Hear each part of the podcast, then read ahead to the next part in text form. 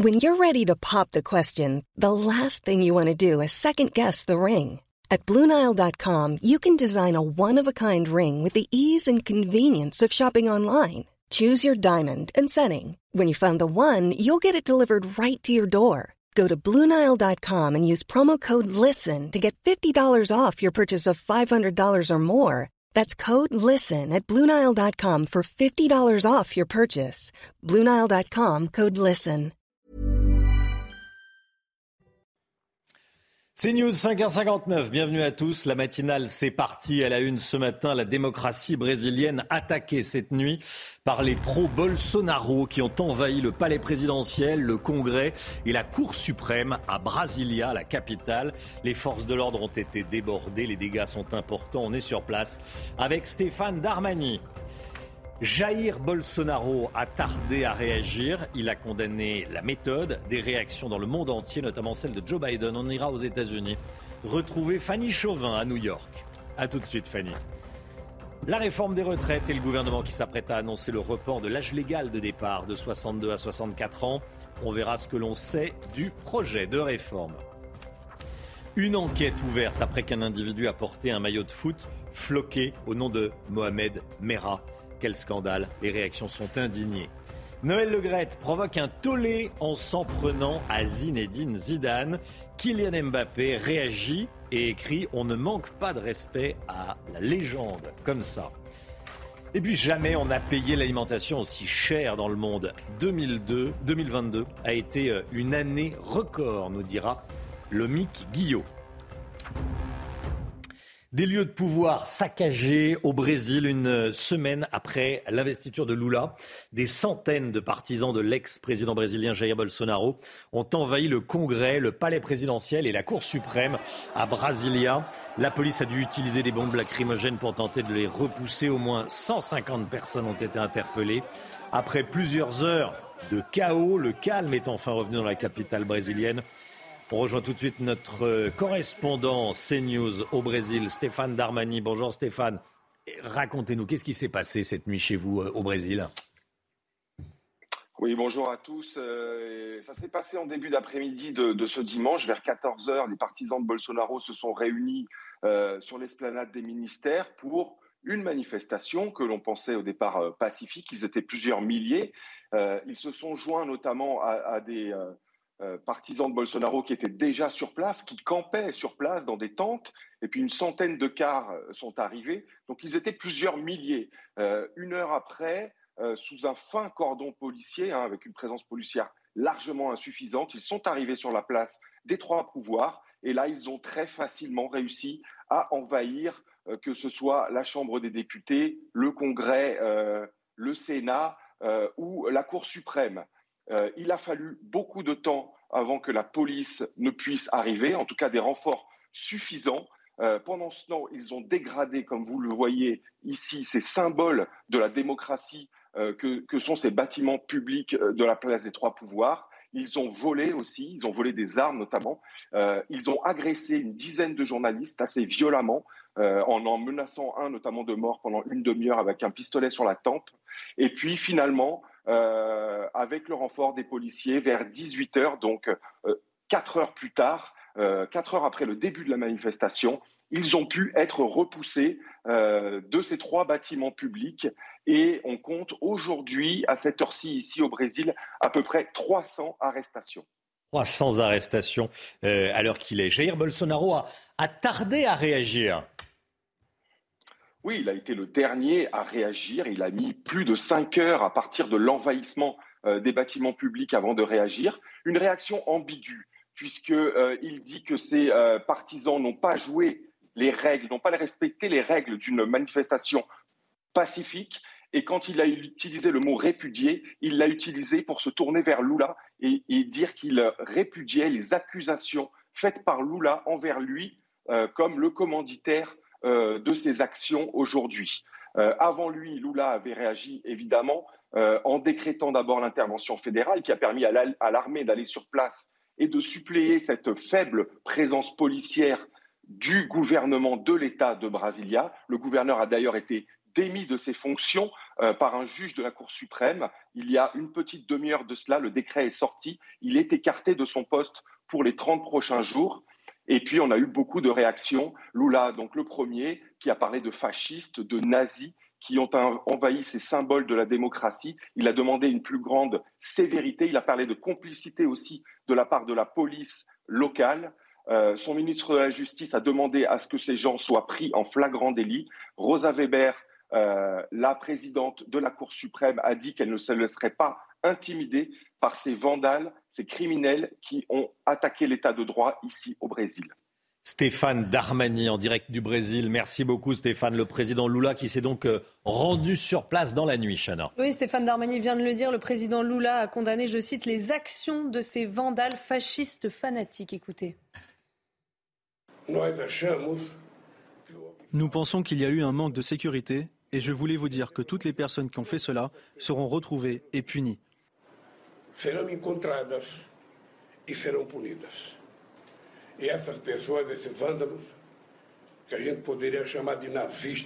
Et ces gens, ces vandales, dont on peut dire qu'ils sont des nazis fanatiques, des fascistes fanatiques, ont fait ce qui n'a jamais été fait dans ce pays.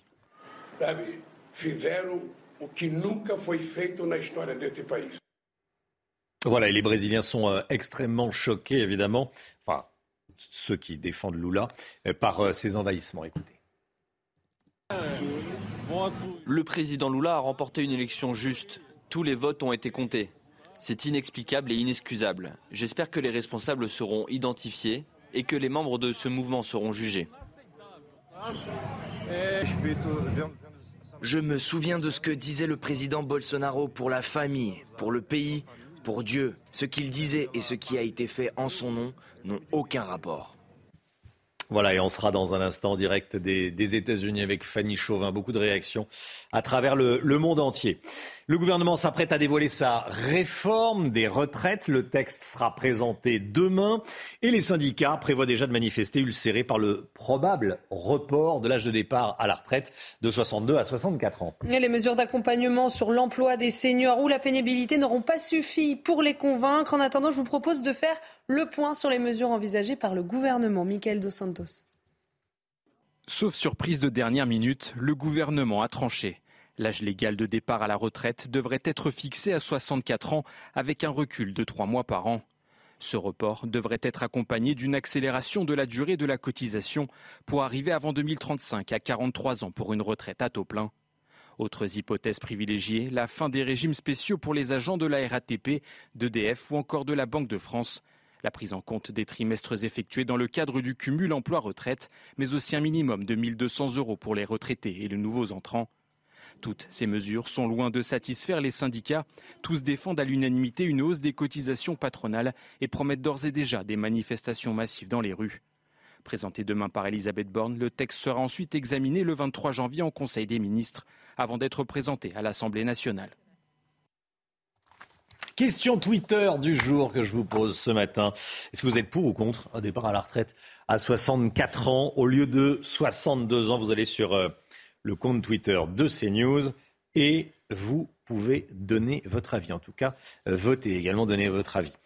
Cette image scandaleuse qu'on vous montre euh, ce matin, celle d'un jeune homme de dos qui porte un maillot de football du club de Toulouse, floqué du nom du terroriste Mohamed Merah le terroriste islamiste Mohamed Merah. Vous avez bien entendu, cette photo a été publiée sur les réseaux sociaux. Une enquête pour apologie du terrorisme a été ouverte hier. Le Toulouse Football Club a quant à lui qualifié ce flocage d'abject et d'honteux. Thibaut Marcheteau. C'est samedi dernier que la photo est apparue sur Twitter.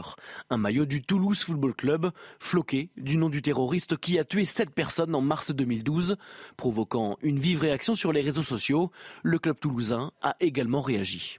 Une photo d'un maillot du TFC au flocage abject et honteux circule sur Twitter.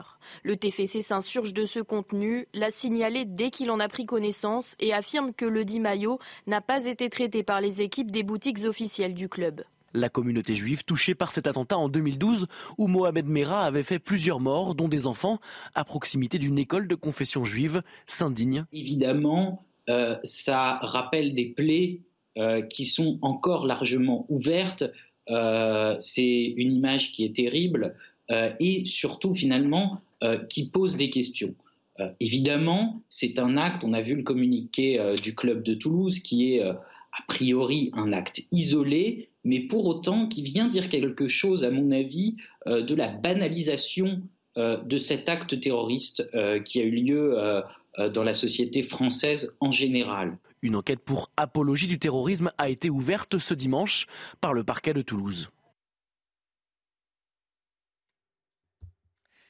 Cette image scandaleuse qu'on vous montre ce matin, je sais qu'elle vous fait réagir, on vient d'en parler, un maillot floqué du nom de Mohamed Merah, enquête ouverte. Euh, on se demande bien comment on peut en arriver à imaginer de pouvoir écrire le nom de Mohamed Merah sur un maillot de football ou quelques supports que ce soit. Je sais que vous êtes très choqués euh, également chez vous. L'industrie du tabac vous souhaite une mauvaise année 2023. L'Alliance contre le tabac lance sa nouvelle campagne de sensibilisation au danger du tabac.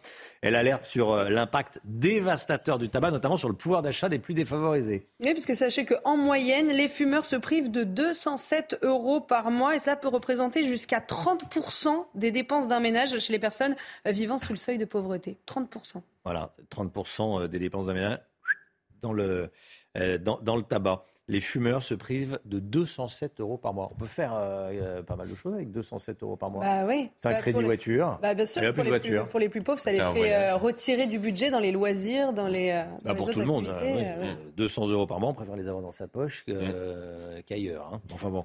Voilà, donc c'est le but de, de l'Alliance contre le, tabac, de faire passer ce message. C'est un événement euh, bizarrement organisé en plein hiver, la journée sans pantalon. Ah oui, bon, euh, bon, ces images, regardez ces images. derrière vous, Romain. Oui, à Londres, qui vont euh, faire sourire certains, j'en suis sûr. Vous rêvez pas, ils sont bien en caleçon dans le métro. Bah oui, c'est le concept de cette journée, se balader dans les transports en commun, les, en commun, les jambes à l'air. Un avant-goût avant la journée mondiale sans pantalon prévue vendredi prochain. Donc les garçons, j'espère que vous êtes prêts.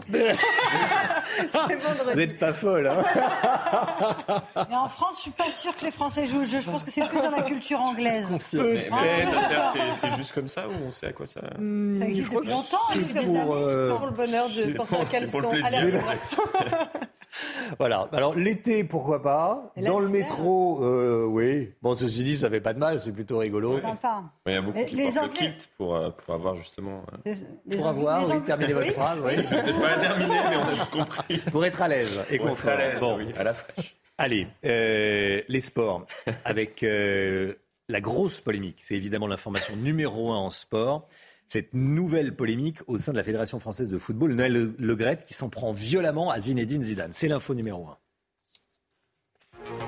Cette année, les hommes n'ont pas fini de bouger. Votre programme sport avec Newman. Nouvelle polémique au sein de la Fédération française de foot. Noël Legrette s'en est violemment pris à la légende du foot, Zinedine Zidane. On lui a posé une question simple. Est-ce que Zizou l'a appelé ces derniers jours? Parce qu'on a appris ce week-end que Didier Deschamps euh, était confirmé dans son poste bon, euh, de, de sélectionneur de l'équipe de France. Si Didier Deschamps n'avait pas voulu continuer, on parlait beaucoup de Zinedine Zidane. Donc on lui a posé cette question à Noël Legrette. Est-ce que Zinedine Zidane vous a appelé? Alors là, c'est le début de la fin. Ah bah regardez sa réponse, interrogé donc là-dessus, il y répond Je ne l'aurais même pas pris au téléphone. Interrogé ensuite sur l'intérêt de la fédération brésilienne pour Zidane, il poursuit sur le même ton J'en ai rien à secouer, il peut aller où il veut. Dans un club, il en aurait autant qu'il veut en Europe, un grand club, une sélection. J'y crois à peine en ce qui me concerne. Alors évidemment, des déclarations qui n'ont pas manqué de faire réagir, notamment Kylian Mbappé qui a pris la défense de Zizou sur Twitter. Regardez, Zidane, c'est la France. Manque pas de respect à la légende comme ça. Et de son côté, la ministre des Sports, Amélie Oudéa-Castera, a demandé des excuses de la part de Noël Legrette. Oui, on se demande pourquoi il est si euh, virulent. Virulent, j'allais dire même violent envers euh, Zidane. J'en ai rien à Oui, bon pas obligé de répondre comme ça. Oui, c'est ça. Il y a d'autres manières de répondre. Il y a d'autres manières de, répondre, on est d'accord. Bon, allez. Euh, Lille rejoint les 16e de finale de Coupe de France de foot. Oui, le LOSC s'est qualifié en éliminant 3-2-0 hier au stade Pierre-Mauroy. C'est grâce au but de Jonathan David et de Mohamed Bayo que les Lillois se sont imposés. Et dans deux semaines, ils affronteront pour une équipe de Ligue 2.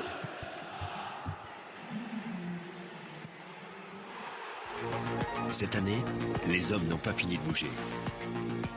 Votre programme sport avec Newman. Les lieux de pouvoir au Brésil, à Brasilia, la capitale, ont été pris d'assaut par les pro-Bolsonaro, le palais présidentiel, la Cour suprême, le Congrès. Des réactions dans le monde entier, euh, bien sûr. On va aller dans un instant aux États-Unis retrouver Fanny Chauvin euh, qui va nous euh, détailler la réaction de, de Joe Biden, le voisin américain. A tout de suite.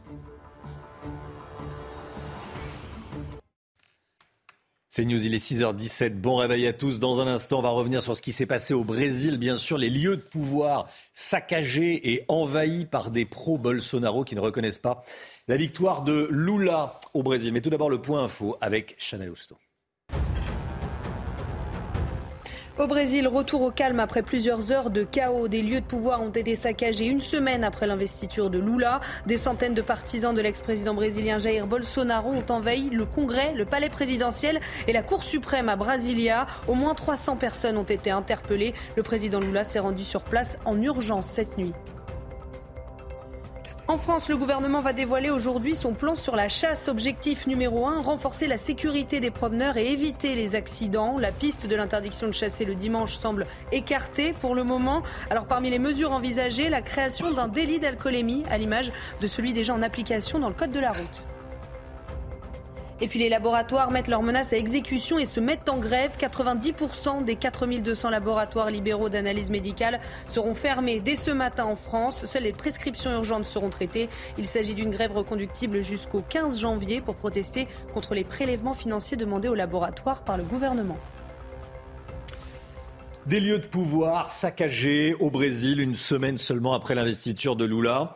Des centaines de partisans de l'ancien président brésilien Jair Bolsonaro ont envahi le Congrès, le palais présidentiel et la Cour suprême à Brasilia, qui est la, capitale du, Brésil. Les chefs d'État du monde entier ont réagi à, ces attaques. Réaction évidemment de condamnation euh, d'Emmanuel Macron pour la France. Joe Biden également a réagi pour qui ces scènes de chaos à Brasilia rappellent évidemment l'invasion du Capitole. Fanny Chauvin en direct avec nous depuis New York. Bonjour Fanny. Euh, quelle a été la réaction du, président américain quand il a appris euh, euh, cet envahissement et, j'allais dire cette révolution, en tout cas ces actes violents des, des pro-Bolsonaro? Et bien, dans un premier temps, euh, Joe Biden a dénoncé une situation euh, scandaleuse, puis il a condamné fermement cette attaque contre la démocratie euh, brésilienne. Le président américain qui était en déplacement à la frontière mexicaine pour parler immigration et qui s'est exprimé sur Twitter, il a aussi apporté son soutien au président Lula. On imagine la sidération chez les élus américains à la vue de ces images si familières, deux ans et deux jours après l'assaut du Capitole à Washington par les supporters de Donald Trump. Alors ici, hein, on commente ces scènes de déjà-vu, mais aussi la présence de Jair Bolsonaro sur le territoire américain. En effet, hein, l'ex-président brésilien est en Floride depuis euh, fin décembre, pas loin de la résidence de Donald Trump à Mar-a-Lago. Et aujourd'hui, certains euh, élus euh, démocrates demandent l'extradition de Jair Bolsonaro. Pour eux, les États-Unis ne devraient pas être un refuge pour l'ex-président brésilien surnommé le Trump des tropiques qui ne bénéficie plus d'immunité présidentielle et qui est visé par plusieurs enquêtes au Brésil. Merci beaucoup Fanny Chauvin. Fanny Chauvin en direct de, de New York donc pour la, réaction de, Joe Biden. Le scandale du Mediator, le procès en appel s'ouvre cet après-midi à Paris, deux ans après la condamnation des, laboratoires Servier. Ils avaient été condamnés à 2 700 000 euros d'amende pour tromperie aggravée et homicide et blessures involontaires. Toutes les précisions avec Nomi Schulz du service police-justice de CNews. C'est notamment parce que les laboratoires Servier n'avaient pas été condamnés pour escroquerie que le parquet de Paris avait décidé de faire appel du jugement rendu en mars 2021. Une décision du tribunal correctionnel qui avait également beaucoup déçu les 7500 parties civiles et puis aussi la pneumologue Irène Frachon. Vous vous souvenez d'elle C'est elle qui avait révélé l'ampleur du scandale euh, sanitaire. Elle avait d'ailleurs dénoncé des peines beaucoup trop modestes au regard de la responsabilité du laboratoire. Dans cette affaire, on le rappelle, il est reproché au laboratoire laboratoire Servier et à son ancien numéro 2, Jean-Philippe Seta, d'avoir maintenu sur le marché le Mediator, un antidiabétique euh, souvent prescrit comme comme coupe-fin par les médecins, de l'avoir donc maintenu sur le marché, et ce, alors même qu'il disposait, à partir du milieu des années 90, de suffisamment d'éléments pour prendre conscience des risques mortels liés euh, au Mediator. Les débats qui s'ouvrent aujourd'hui vont durer euh, près de six mois. Ils auront lieu dans la salle des grands procès du Palais de justice de Paris, euh, une salle qui a accueilli le procès des attentats du 13 novembre et de Nice, une salle donc très grande pour permettre à toutes les victimes qui le souhaiteraient de pouvoir y assister. C'est News, il est 6h22. Dans un instant, l'écho avec Lomi Guillot qui va nous dire que les prix alimentaires ont battu des records l'année dernière. On n'a jamais payé euh, aussi cher notre alimentation. C'est dans un instant. Restez bien avec nous sur CNews. À tout de suite. Rendez-vous avec Pascal Pro dans l'heure des pros, du lundi au vendredi de 9h à 10h30. L'inflation des produits alimentaires ne touche pas que la France, elle a été mondiale, cette inflation.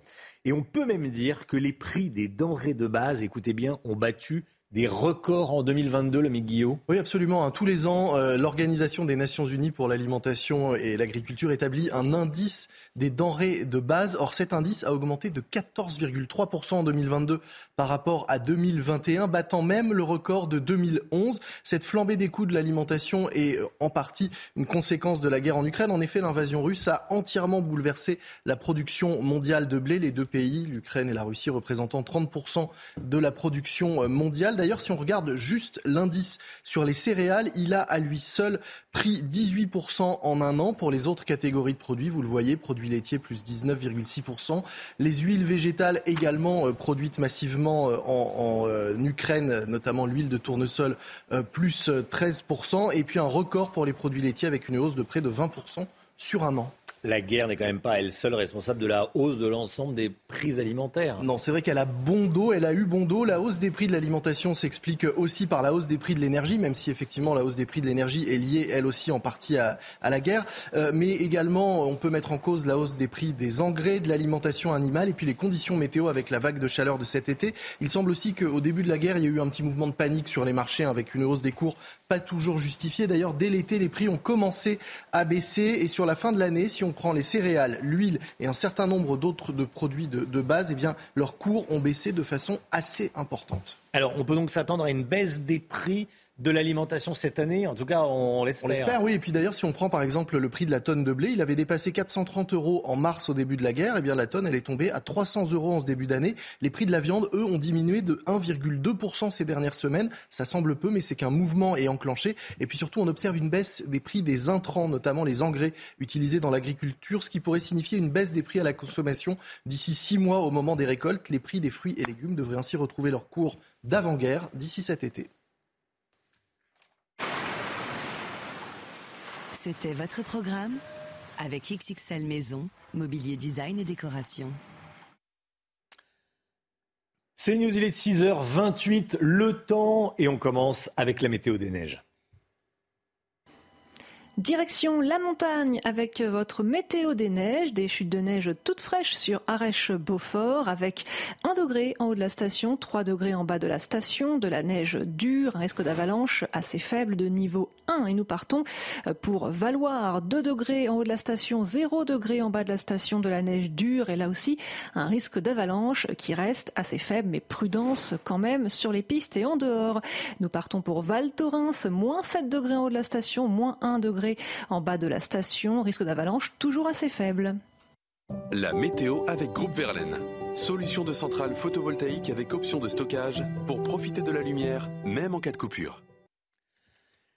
Le temps avec vous, Alexandra Blanc, et on commence avec ce qui s'est passé ce week-end à Porto, au Portugal. Hein. Oui, inondation monstrueuse du hmm. côté de Porto, Portugal. Regardez les routes inondées, le métro également euh, sous l'eau, conditions météo chaotiques donc du côté du Portugal. Et puis on va également partir aux Émirats Arabes Unis où là aussi il y a eu des inondations hier. Regardez ces images impressionnantes avec donc des inondations du côté du Portugal ou encore aux Émirats. Alors au programme en France, c'est bien un temps un petit peu plus clément. On a un ciel de traîne assez actif qui donne localement quelques quelques averses, quelques orages également, mais surtout de grosses rafales de vent prévues aujourd'hui, notamment sur la pointe bretonne ou encore sur le Cap Corse, où d'ailleurs dans l'après-midi, eh bien, le vent va se renforcer. On attend localement jusqu'à 120 km heure de vent, donc vent tempétueux euh, du côté de la Corse. On aura également du vent sur les régions centrales et de la neige en montagne à assez basse altitude, au-delà de 800 mètres, notamment sur les Alpes. Les températures un petit peu plus de fraîcheur aujourd'hui, 3 degrés à Grenoble ou encore 6 degrés à Limoges et Clermont-Ferrand. Et dans l'après-midi, on perd quelques degrés par rapport à hier, 9 degrés à Paris,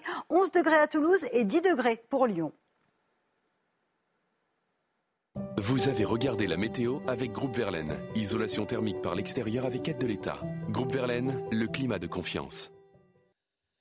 C'est News, il est 6h30, bienvenue à tous. Merci d'être avec nous à la une ce matin. Évidemment, ce qui s'est passé ces dernières heures au Brésil, les bâtiments du pouvoir brésilien dans la capitale, Brasilia, ont été pris d'assaut par les pro-Bolsonaro. Il, il y a de gros dégâts. Le récit et les images dès le début du journal. Est-ce qu'on se dirige vers de grosses tensions? Je poserai la question à, Harold Iman. Grosse tension euh, au Brésil après ce qui s'est passé. Nombreuses réactions en France également, on verra ça. Avec vous, Florian Tardif. Des habitants d'un immeuble à Marseille qui occupe le hall d'entrée pour éviter que des trafiquants de drogue s'y installent. Reportage CNews. La réforme des retraites, qu'est-ce qui est prévu pour ceux qui ont des métiers pénibles? On sera en direct avec un déménageur. Et puis le prince Harry à la télévision, le duc de Sussex a assuré sur des chaînes de télévision britanniques et américaines que son livre n'a euh, aucune intention de blesser sa famille. On sera en direct avec euh, Sarah Menaille dans un instant. Des lieux de pouvoir saccagés au Brésil une semaine après l'investiture de, Lula. Des centaines de partisans de l'ancien président brésilien Jair Bolsonaro ont envahi le Congrès, le palais présidentiel et la Cour suprême à Brasilia. La police a dû euh, intervenir, mais elle a été dans un premier temps totalement débordée.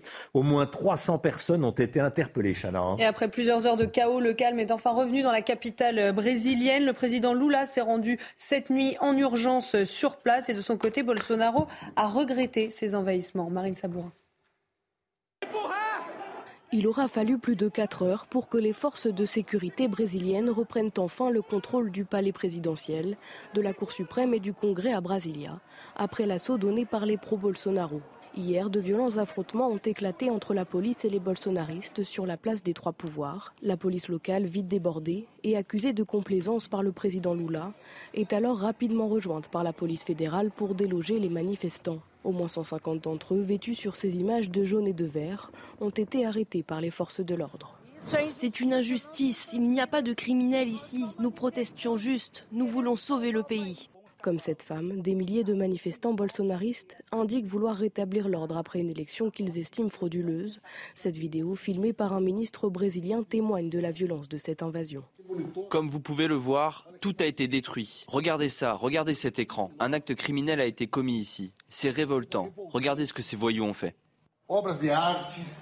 En fin de soirée, le président Lula, en fonction depuis seulement une semaine, est venu constater l'ampleur des dégâts. Pour assurer le calme, les forces de sécurité et la police locale resteront mobilisées plusieurs jours sur la place des Trois Pouvoirs. Harold Iman avec nous. Bonjour Harold.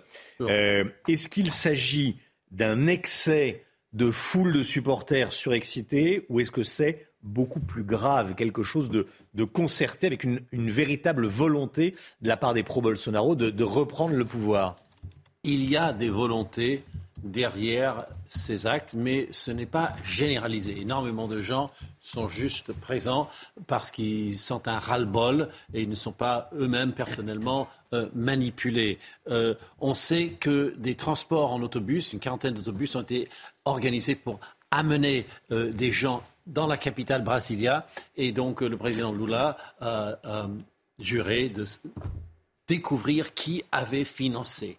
Bon, euh, ce serait un peu comique si ça n'était pas aussi grave pour les institutions, parce que hmm. euh, c'est pas si, facile de, faire transporter des milliers de gens sans qu'on sache qui, qui l'a fait. Donc, il y, avait des campements un peu partout euh, au Brésil, devant des garnisons militaires. Il y en a beaucoup, beaucoup au Brésil, devant les, euh, palais euh, régionaux du pouvoir, parce que c'est un État, c'est une fédération. Et donc on pouvait s'attendre à quelque chose. Et bien sûr, il y a des organisateurs derrière, mais sont-ils à l'initiative du mouvement ou est-ce qu'ils suivent le mouvement et le poussent? C'est ça la grande question. Pour mmh. l'instant, ça a plutôt l'air d'être la deuxième solution. Ils, sont entrés en lice une fois que les gens étaient déjà en place. Harold, dans quel état va sortir Lula euh, de ce qui s'est passé? Il va être humilié parce que euh, les lieux de pouvoir ont été euh, investis et donc les, forces de l'ordre n'ont pas réussi à, garantir la sécurité? Ou est-ce qu'il va être au contraire renforcé? Bien sûr, il va essayer de se renforcer. Mais c'est un hmm. peu humiliant pour lui qui ne tenait pas vraiment euh, la police militaire, c'est-à-dire cette police qui garde justement les lieux de pouvoir que l'on voit euh, à l'image euh, sur la place des trois pouvoirs. Ça, c'est entièrement le domaine de la police militaire. Et donc, le ménage n'avait pas été fait. Bon, il n'avait qu'une seule semaine de présidence pour le faire, mais on aurait pu se poser la question un tout petit peu avant. Et donc, ça, c'est peut-être un peu humiliant par rapport à ses propres supporters. Sinon, il essaie d'inverser la tendance, alors il, crie au fascisme et, euh, euh, au, vandalisme et au terrorisme. Est-ce que ce langage va prendre? Car après tout, le Brésil euh, connaît les manifestations et même Bolsonaro l'a rappelé. la gauche avait fait des manifestations en 2013-2017 aussi, beaucoup moins dramatiques que celle-là. la foule avait juste occupé le parvis euh, de la place des trois pouvoirs n'avait pas euh, euh, fait son entrée par effraction et n'avait pas détruit l'intérieur. Mais voilà, il y a un va-et-vient constant au Brésil. Bolsonaro devra, pardon, Lula devra transformer ça en énergie politique. C'est loin d'être évident aujourd'hui. Harold Diman avec nous. Merci beaucoup, Harold. Dans un instant, les, les réactions en France. Certaines condamnations sont franches.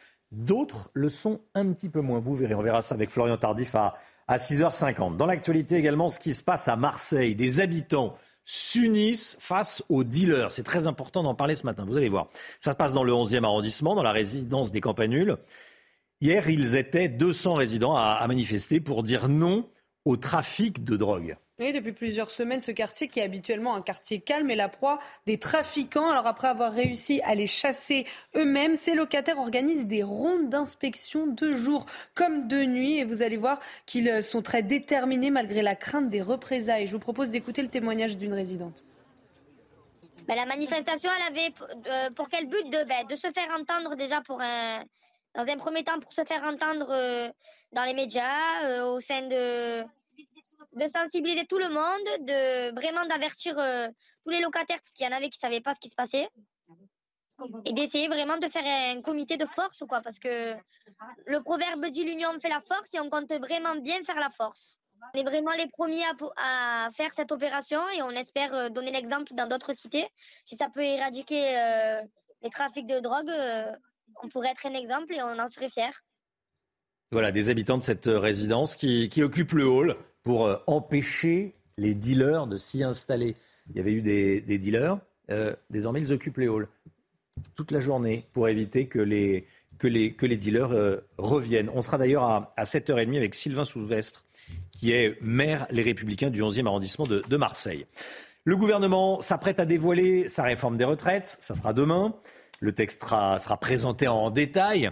Et les syndicats prévoient déjà de manifester, ulcérés par euh, le probable report de l'âge de départ à 64 ans.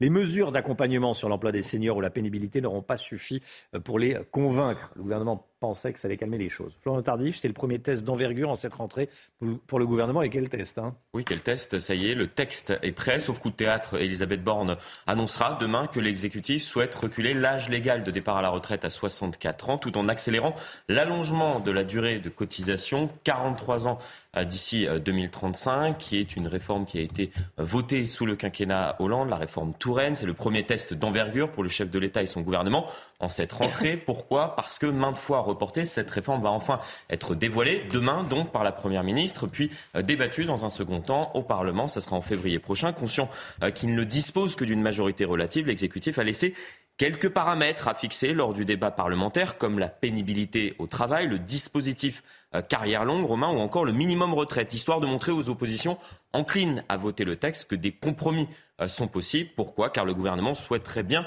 euh, se passer d'un 49-3 sur ce texte s'il ne l'exclut pas. C'est pour cela que le texte doit être notamment figuré dans un projet de loi de financement rectificatif de la sécurité sociale. Il cherche à tout prix à l'éviter, conscient qu'une telle manœuvre pourrait, vous l'avez compris, crisper un tout petit peu plus la population et alimenter la colère de ceux qui sont d'ores et déjà opposés fermement à ce texte. Alors, est-ce que vous êtes pour ou contre l'âge de départ à la retraite euh, qui passerait de 62 ans à 64 ans? Contre 78%, pour 22%. Ce n'est pas un sondage, mais bien une consultation sur le compte Twitter de CNews. Vous y allez et vous donnez votre avis. La polémique autour des révélations euh, du prince Harry se poursuit. Le duc de Sussex a fait la promotion de son livre, le supplément à la télévision américaine et britannique. Hier soir, le livre sort demain. Il a donné deux interviews, une sur ITV en Grande-Bretagne, une sur CBS aux États-Unis, Chana. Il assure que ses mémoires sont nécessaires et qu'il n'a aucune intention de blesser la famille royale euh, britannique. On rejoint tout de suite notre correspondante à Londres, Sarah Menaille. Bonjour Sarah. Qu'est-ce qui ressort de ces interviews exactement? Parce qu'être silencieux eh bien, n'améliorera pas les choses. C'est comme ça que le prince Harry a justifié cette interview et la sortie de son autobiographie. Une heure et demie d'interview hier soir donc sur la chaîne ITV, sur la chaîne publique britannique, où il raconte eh bien, le traumatisme de la mort de sa mère, la princesse Diana, la dureté du protocole aussi. Il raconte comment il a dû eh bien, serrer des mains et sourire devant le palais de Kensington alors que tout le monde était eh bien, en deuil. Un traumatisme responsable, selon le prince Harry, de ses excès d'adolescent. Il raconte notamment eh bien, sa prise de drogue, cocaïne, euh, notamment euh, durant son adolescence. Certains membres de la famille royale ont fait, selon lui, un pacte avec le diable en vendant de fausses histoires à la presse, de fausses histoires aux tabloïds et notamment sur sa femme, hein, la, la Meghan. Une réconciliation possible sous condition, dit aussi Harry dans cette interview, mais beaucoup de choses doivent être discutées.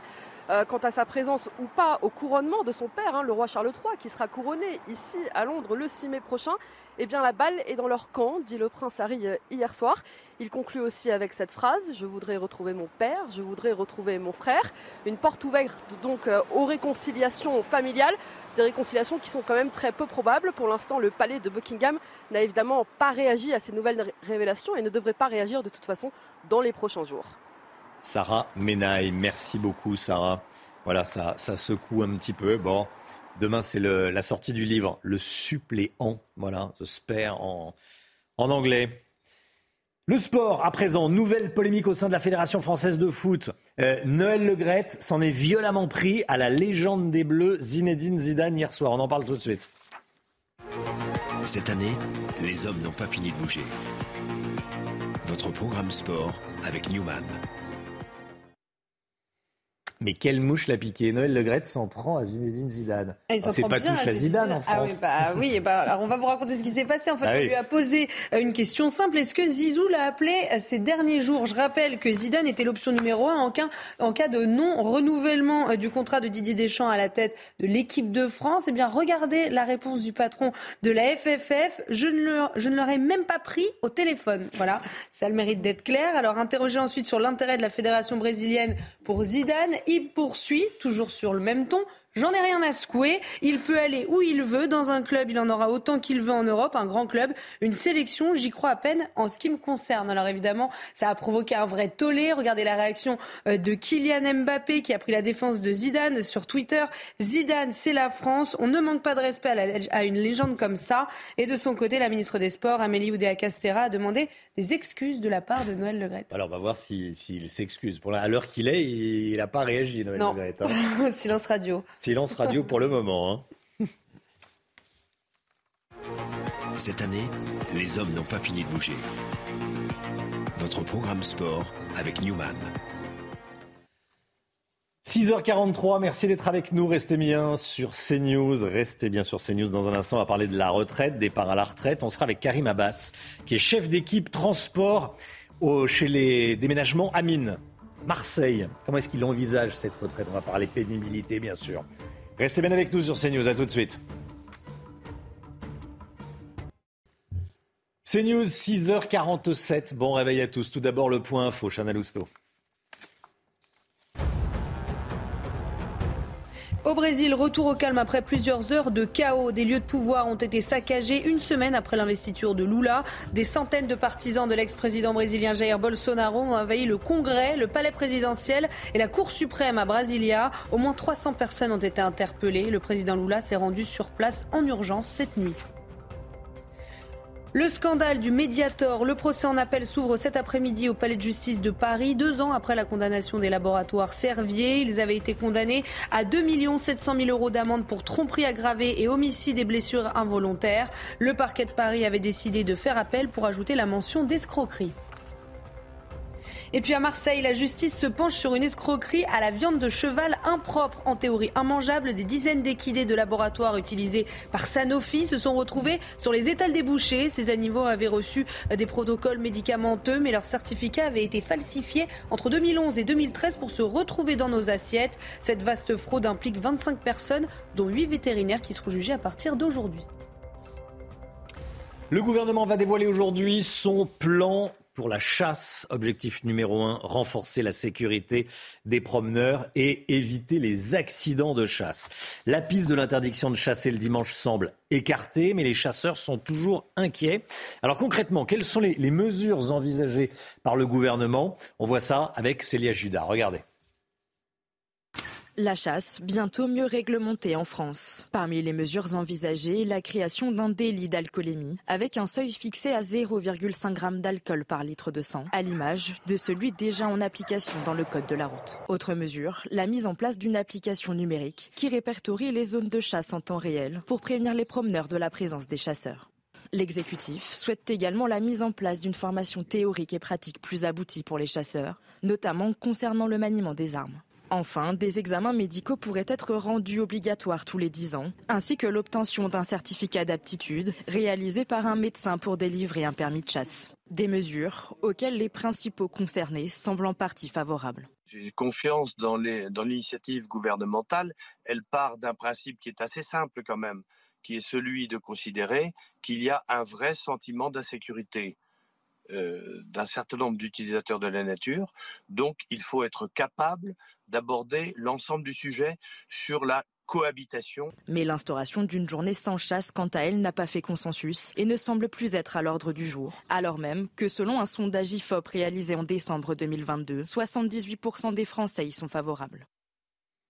Voilà, et on sera à 7h10 avec Nicolas Rivet, qui est directeur général de la Fédération des chasseurs. Voilà, comment est-ce qu'il il sent les, choses Visiblement, il n'y aura pas de dimanche sans chasse, ni de jour sans chasse. Ça va être annoncé à, à 11h. On verra bien ce qui va être annoncé, mais a priori, euh, on ne se dirige pas vers cette solution. Restez bien avec nous. Dans un instant, on verra les réactions en France à ce qui s'est passé cette nuit à Brasilia envahissement des lieux de pouvoir par les pro-Bolsonaro. Ça ressemble évidemment à ce qui s'est passé au Capitole.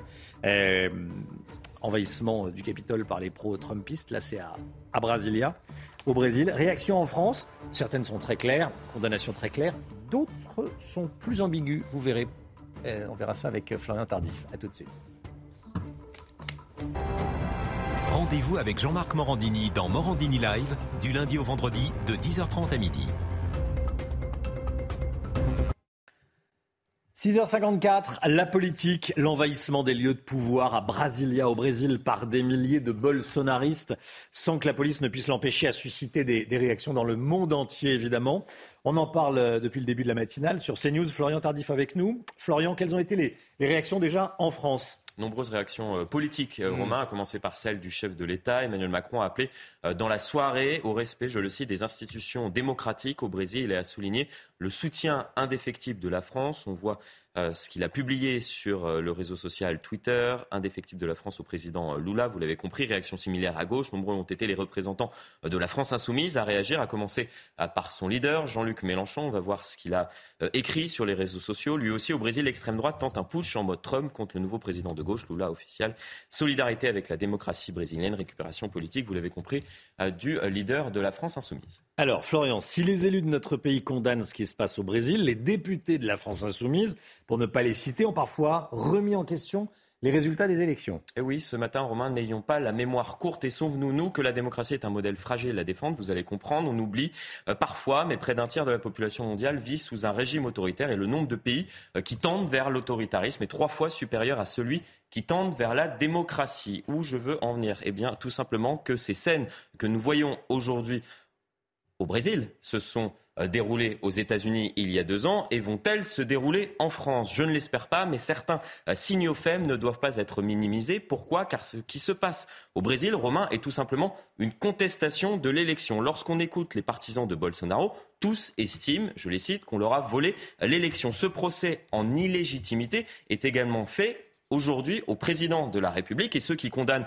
ces actions les députés, par exemple, de la France Insoumise, où Jean-Luc Mélenchon, on vient de voir euh, sa réaction, ont parfois remis en cause la légitimité de certaines élections. On va voir ce que disait Jean-Luc Mélenchon au lendemain du premier tour de l'élection, euh, des élections législatives communiqué de la France Insoumise, stop aux manipulations des résultats par le ministère de l'Intérieur. Et Jean-Luc Mélenchon, on voit sa réaction. Moi, j'ai toujours fait confiance. Et là, on a un gros doute sur ce qui s'est euh, passé, euh, sur ce qu'ils sont capables de faire. Comprenez les représentants alors au pouvoir, le ministère de l'Intérieur, par exemple. Je ne sais pas comment ils ont établi ces résultats. Tout d'un coup, je me dis, c'est vrai, on n'a jamais contrôlé, ni au départ, ni à l'arrivée, les votes électroniques. Hier, il y en a eu un certain nombre. Je ne sais pas comment ils ont été établis.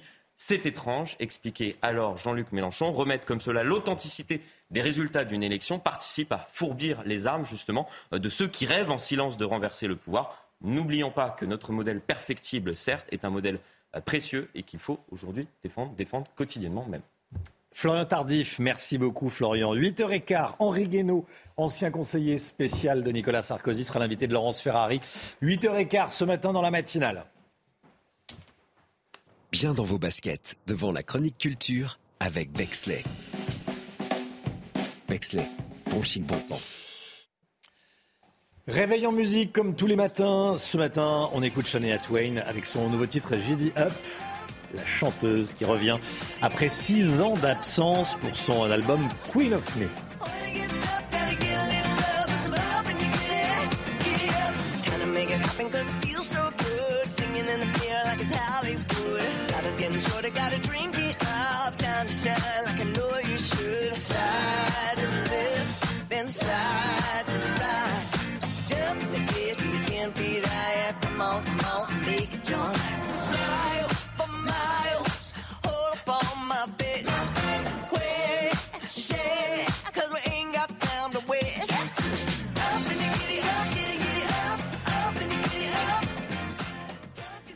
Bien dans vos baskets, devant la chronique culture avec Bexley. Bexley, bon chic, bon sens. Le temps, Alexandra Blanc. La météo avec Groupe Verlaine. Solution de centrale photovoltaïque avec option de stockage pour profiter de la lumière, même en cas de coupure. La météo et on prend la direction de Julouville dans la Manche où le vent va souffler fort aujourd'hui, Alexandra Blanc. Oui, des vents assez forts, une nouvelle fois aujourd'hui entre la Bretagne et euh, les côtes de la Manche, avec au programme des rafales de l'ordre de 70 à 90 km par heure. C'est une journée assez agitée en termes de vent, puisque les vents s'annoncent également tempétueux du côté de la Corse, notamment entre Bastia et le Cap Corse, où l'on va avoir de fortes rafales de vent. On retrouve également un ciel de traîne assez actif, avec localement des averses quasiment généralisées, excepté sur le pourtour méditerranéen, où là le temps restera sec. Et puis dans l'après-midi, toujours ce même régime, régime d'averses, quelques orages également également attendu entre le sud-ouest et le nord-est, mais des orages vraiment très très euh, localisés. On attend également de la neige à assez basse altitude, au-delà de 800 mètres d'altitude sur les Pyrénées ou encore sur les Alpes. C'est plutôt une bonne nouvelle. Et puis attention, dans l'après-midi, le vent va se renforcer sur la façade ouest autour du golfe du Lion, mais surtout euh, sur le Cap Corse ou encore sur les reliefs avec des vents tempétueux attendus. Température est bien un petit peu plus fraîche ce matin, 3 à 4 degrés sur les régions centrales, 5 degrés en Bourgogne et dans l'après-midi, eh bien, on perd quelques degrés par rapport à hier, mais on reste en moyenne 2 à 4 degrés au-dessus des normales de saison, avec 14 degrés pour le Pays Basque. Vous aurez 8 degrés à Dijon, 9 degrés en moyenne du côté de Paris et localement jusqu'à 17 degrés à Nice. Cette semaine, c'est le défilé, défilé de perturbations au nord comme au sud, avec néanmoins le maintien de la douceur. Vous avez regardé la météo avec Groupe Verlaine. Isolation thermique par l'extérieur avec aide de l'État. Groupe Verlaine, le climat de confiance. C'est News, il est 7h, bienvenue à tous et merci d'être avec nous à la une ce matin. La démocratie brésilienne attaquée cette nuit par les pro-Bolsonaro qui ont envahi le palais présidentiel, le Congrès et la Cour suprême à Brasilia, la capitale du Brésil. Les forces de l'ordre ont été débordées, les dégâts sont importants, on verra ça avec Stéphane Darmani.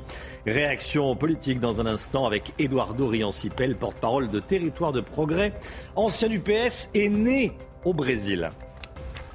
La réforme des retraites et le gouvernement qui s'apprête à annoncer le report de l'âge légal de départ de 62 à 64 ans. On verra ce que l'on sait du projet de réforme. Noël Legrette provoque un tollé en s'en prenant à Zinedine Zidane. Kylian Mbappé réagit et écrit on ne, manque, on ne manque pas de respect à la légende Zidane, comme ça. Et puis flasher les automobilistes tout en roulant. Bientôt, des sociétés privées vont recevoir 381 voitures radar. On verra ça, on verra comment ça fonctionne avec Pierre Chasseret. Des lieux de pouvoir saccagés au Brésil une semaine après l'investiture de Lula. Des centaines de partisans de l'ex-président brésilien Jair Bolsonaro ont envahi le Congrès, le palais présidentiel et la Cour suprême à Brasilia. La police a dû utiliser les bombes lacrymogènes pour tenter de repousser sans succès dans un premier temps les euh, assaillants, comme vous le voyez sur, euh, sur ces images. Au moins 300 personnes interpellées, hein, Chana. Oui, après plusieurs heures de chaos, le calme est enfin revenu dans la capitale brésilienne. Notre correspondant CNews au Brésil, Stéphane Darmani.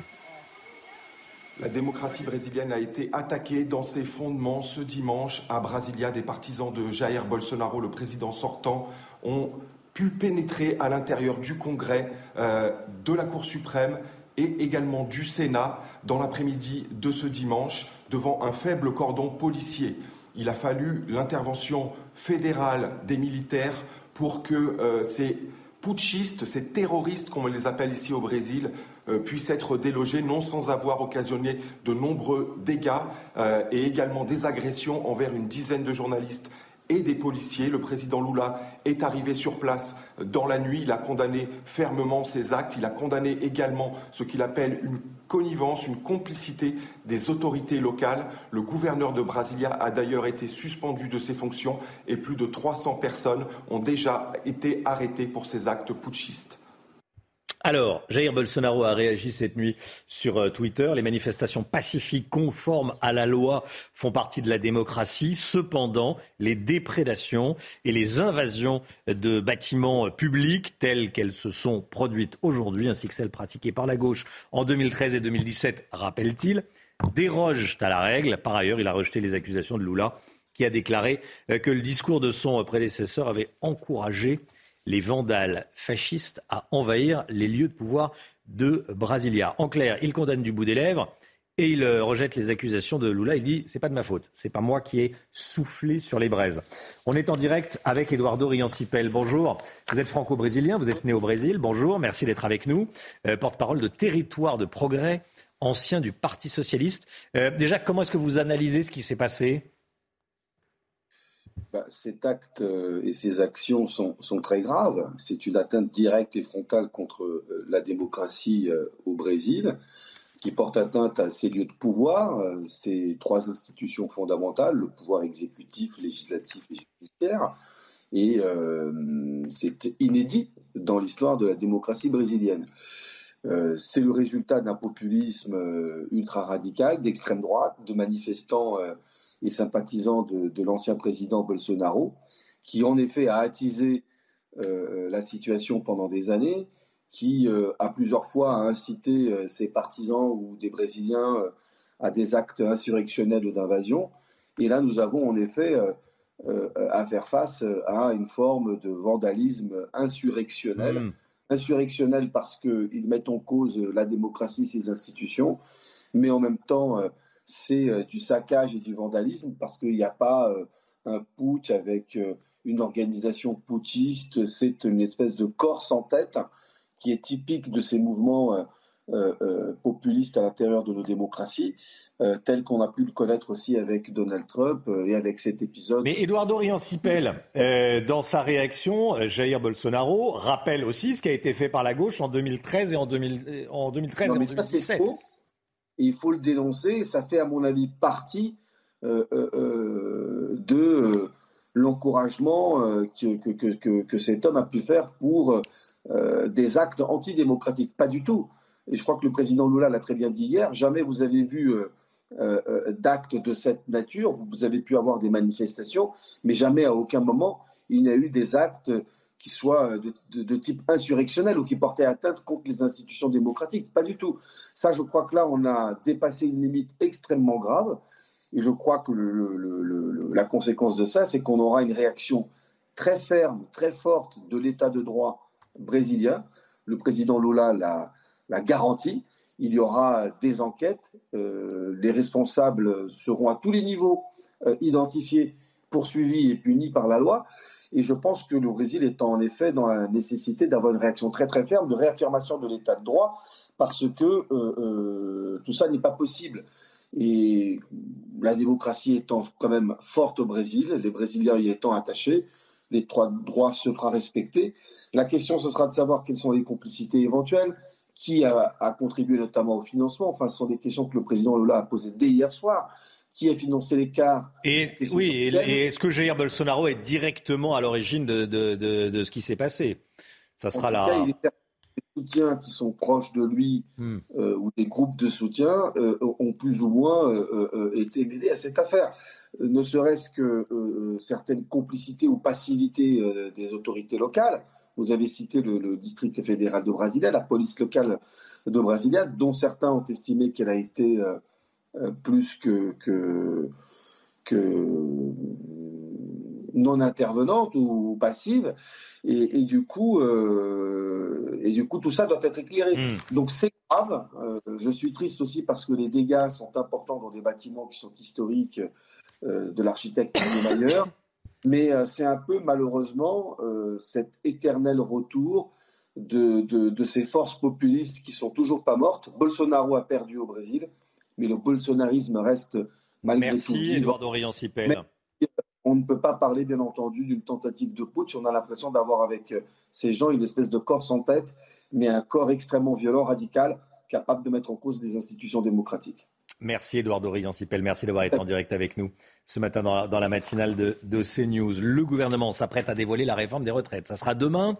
Les syndicats prévoient déjà de, de manifester. Ils ne veulent pas, aucun syndicat ne veut, le départ à la retraite à 64 ans. Aujourd'hui c'est 62. Alors comme tous les matins, on vous consulte, on vous donne la parole dans la matinale et ce matin, on vous pose cette question. Est-ce que la pension minimale à 1200 euros, ça fait partie des mesures envisagées par le gouvernement? Est-ce que cette pension minimale doit également s'appliquer aux retraités actuels ou seulement aux nouveaux retraités? Écoutez vos réponses et votre avis. Je pense qu'elle ne devrait pas être appliquée aux retraités actuels parce que euh, euh, bah, les, réformes elles sont, sont effectives qu'à partir du moment où euh, elles sont votées. Et donc du coup bon bah, il n'y a pas de rétroactivité tout simplement. Donc je pense que c'est logique qu'il reste sur l'ancien régime actuellement les retraités qui sont déjà à la retraite. Si on veut une mesure qui va vers l'égalité, il faut assumer ce que ça veut dire l'égalité dans notre République. Je crois que c'est un des éléments de la devise liberté, égalité, fraternité. Et je pense que le, gouvernement euh, l'oublie. Ça, devrait être normal. Déjà, 1200 euros, c'est rien. Donc en plus, si c'est pour euh, avancer encore, enfin non, oui, c'est obligatoire pour tout le monde. Alors je vous pose la question ce matin sur le compte Twitter de CNews. Est-ce que vous êtes pour ou contre un départ à la retraite à 64 ans au lieu de 62 Vous êtes 81% à être contre sur le compte Twitter de CNews. Hein, Ce n'est pas un sondage, c'est une consultation. Et vous êtes 19% à être pour le passage à 64 ans. Le sport tout de suite avec un oui, dérapage, on peut le dire, de Noël Legrette. Cette année, les hommes n'ont pas fini de bouger. Votre programme sport avec Newman. Ces deux-là n'iront pas dîner ensemble, visiblement. en tout cas, pas dans un avenir proche. Noël Legrette s'en est violemment pris à Zinedine Zidane hier soir. Oui, alors on lui a posé une question à Noël Legrette. Est-ce que Zizou l'a appelé euh, ces derniers jours? Je rappelle que Zidane était l'option numéro un en cas de euh, non-renouvellement euh, du contrat de Didier Deschamps à la tête de l'équipe de France. Et bien, on va regarder la réponse du patron de la FFF. Je ne l'aurais même pas pris au téléphone. Voilà, ça a le mérite d'être clair. Interrogé ensuite sur l'intérêt de la fédération brésilienne pour Zidane, il poursuit toujours sur le même ton. J'en ai rien à secouer. Il peut aller où il veut dans un club. Il en aurait autant qu'il veut en Europe. Un grand club, une sélection. J'y crois à peine en ce qui me concerne. Alors ça n'a pas manqué euh, de faire réagir les mots de euh, Noël Legrette. Regardez cette réaction de Kylian Mbappé qui a pris la défense mm. euh, de Zidane sur Twitter. Zidane, c'est la France. On ne manque pas de respect à la légende comme ça. Et de son côté, la ministre des Sports, Amélie Oudéa-Castera, a demandé des excuses de la part de Noël Legrette. On verra si. voilà, pour l'instant, il n'y en a pas eu. Hein. Il ne s'est pas, pas, excusé. Bon, à mon avis, dans la journée, il va. Oui, on espère. On espère. Bah oui, on, les choses se calment. Que les choses se calment, exactement. Cette année, les hommes n'ont pas fini de bouger. Votre programme sport avec Newman.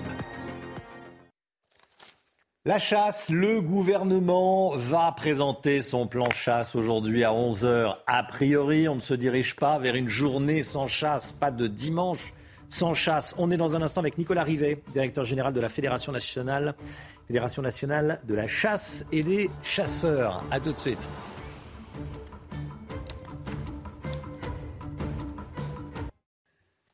C'est News, il est 7h14. Bienvenue à tous. On est en direct avec Nicolas Rivet, directeur général de la Fédération nationale de la chasse et des chasseurs. Merci beaucoup d'être avec nous ce matin sur, euh, sur CNews. Le plan du gouvernement va donc être euh, présenté en détail à 11h dans le, dans le Loiret eh, par la ministre Bérangère Couillard. Visiblement, vous échappez à l'interdiction de la chasse le, le dimanche. Vous confirmez ou pas? C'est ce à quoi vous vous attendez?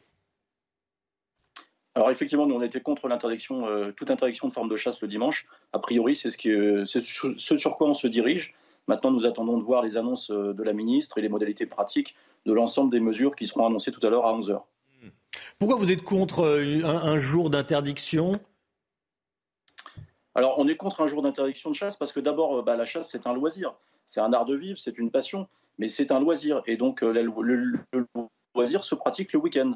Euh, notamment, le, notamment le dimanche. Après ça, on a, on, a, euh, on a engagé une concertation, un dialogue avec euh, l'ensemble des, fédérations sportives de randonnée, de cyclotourisme, d'équitation, de Mountain Bike Foundation, tout un tas d'acteurs de la course d'orientation, d'athlétisme. Mmh. la fédération de golf aussi, dans le cadre d'une alliance des sports de loisirs et nature qui a été, qui a été créée. Et, en fait, l'ensemble de ces, de ces fédérations sont contre aussi l'instauration de jours sans chasse. Parce que qu'est-ce que ça veut dire? Ça veut dire que du coup, le, samedi, c'est un jour où on interdit les autres pratiques Non, nous, on est plutôt pour la, la, cohabitation, pour la concertation, euh, pour discuter, dialoguer au niveau local, mieux se faire comprendre. Et ça, et ça je crois qu'il y a un vrai dialogue à engager euh, parce qu'il y, a un sentiment d'insécurité euh, qui, est réel, mais il faut qu'on travaille là-dessus. Alors, Nicolas Rivet, le gouvernement pourrait serrer la vis sur la consommation d'alcool par les chasseurs. bon, ça, c'est normal aussi. Tout à fait. Il n'y a aucun problème par rapport à ça. Et d'ailleurs, euh, moi, je constate que les, derniers accidents, euh, notamment mortels ou accidents euh, corporels qu'il y a pu avoir ces, derniers temps, systématiquement, les, personnes sont contrôlées et ils étaient négatifs. Oui. comment ce serait contrôlé si vous deviez, si, le gouvernement devait serrer la vis sur cette interdiction de, consommer de l'alcool quand on, quand on est chasseur, ce que tout le monde comprend d'ailleurs? Bah, tout à fait, tout à fait. Non, c'est logique. Hein. Donc, on, serait dans le cadre de la mise en place d'un délit euh, pour, pour consommation, pour euh, chasse en état d'ébriété, hein, le modèle d'une contravention comme ce qui existe pour, la voiture, avec, euh, un taux d'alcoolémie à 0,5 g de litre, comme ça existe aujourd'hui pour, les voitures. Hmm. Ah, rappelez-nous, ce que vous disiez tout à l'heure que c'était un loisir la chasse. Oui, c'est un loisir, mais ça a aussi une utilité. À quoi ça sert la chasse? Tout à fait, c'est un loisir, c'est un art de vie, mais c'est également une activité de régulation, hein, puisque euh, je crois que c'est ça que, vous voulez que je, vous dise. Hein. Il, faut, savoir qu'en plus, le dimanche, on a à peu près 40% de réalisation des tableaux de chasse euh, de grands gibiers qui sont faits le dimanche. Donc, euh, supprimer l'après-midi du, dimanche ou, la totalité du dimanche, ce serait contre-productif, alors qu'au même moment, il y a un vrai paradoxe parce qu'on nous demande de, de prélever plus d'animaux, de grands animaux, Hein, de cerfs, de sangliers, euh, par rapport euh, bah, aux, dégâts qui peuvent, être, euh, causés, mais aussi les collisions routières. Il ne faut pas oublier, il y a à peu près 10 000 collisions routières. par an. Il y a une dizaine de morts avec, dans le cadre de ces collisions routières. Donc limiter les périodes de, prélèvement et de régulation de ces, de ces grands animaux serait contre-productif par rapport à la sécurité des automobilistes aussi. Merci beaucoup Nicolas Rivet, directeur général de la Fédération nationale des, chasseurs. Merci d'avoir été en direct avec nous ce matin dans, dans la matinale CNews. Bonne journée à vous. Le point info tout de suite, Chanel Housteau. Au Brésil, retour au calme après plusieurs heures de chaos. Des lieux de pouvoir ont été saccagés une semaine après l'investiture de Lula. Des centaines de partisans de l'ex-président brésilien Jair Bolsonaro ont envahi le Congrès, le palais présidentiel et la Cour suprême à Brasilia. Au moins 300 personnes ont été interpellées. Le président Lula s'est rendu sur place en urgence cette nuit. À Marseille, la justice se penche sur une escroquerie à la viande de cheval impropre, en théorie immangeable. Des dizaines d'équidés de laboratoire utilisés par Sanofi se sont retrouvés sur les étals des bouchers. Ces animaux avaient reçu des protocoles médicamenteux, mais leur certificat avait été falsifié entre 2011 et 2013 pour se retrouver dans nos assiettes. Cette vaste fraude implique 25 personnes, dont 8 vétérinaires qui seront jugés à partir d'aujourd'hui. Les laboratoires mettent leurs menaces à exécution et se mettent en grève. 90% des 4200 laboratoires libéraux d'analyse médicale seront fermés dès ce matin en France. Seules les prescriptions urgentes seront traitées. Il s'agit d'une grève reconductible jusqu'au 15 janvier pour protester contre les prélèvements financiers demandés aux laboratoires par le gouvernement. Vivez un moment d'émotion devant votre programme avec XXL Maison, mobilier design et décoration. L'économie, avec la crise, est-ce qu'on doit craindre une hausse des impayés de loyers et des impayés de charges? C'est ce que redoutent certains acteurs de l'immobilier. Le Guillot avec nous, est-ce qu'ils ont raison d'être inquiets ou pas? Oui, effectivement, hein, parce que entre l'inflation et puis la hausse des coûts de l'énergie, eh bien certains ménages fragiles pourraient ne plus pouvoir payer toutes leurs factures, dont les loyers et les charges. L'Union sociale pour l'habitat, qui regroupe quatre fédérations d'organismes HLM, a ainsi constaté que euh, pour la moitié de ses membres, eh bien il y avait une hausse de plus de 10% du nombre de ménages en retard de plus de trois mois pour le paiement des loyers et des charges en décembre par rapport à l'année précédente. Alors, il s'agit évidemment par définition de ménages modestes, voire fragiles, mais c'est un signe alarmant. C'est la même chose dans le parc privé ou pas? Là, on vient de voir les chiffres pour les HLM.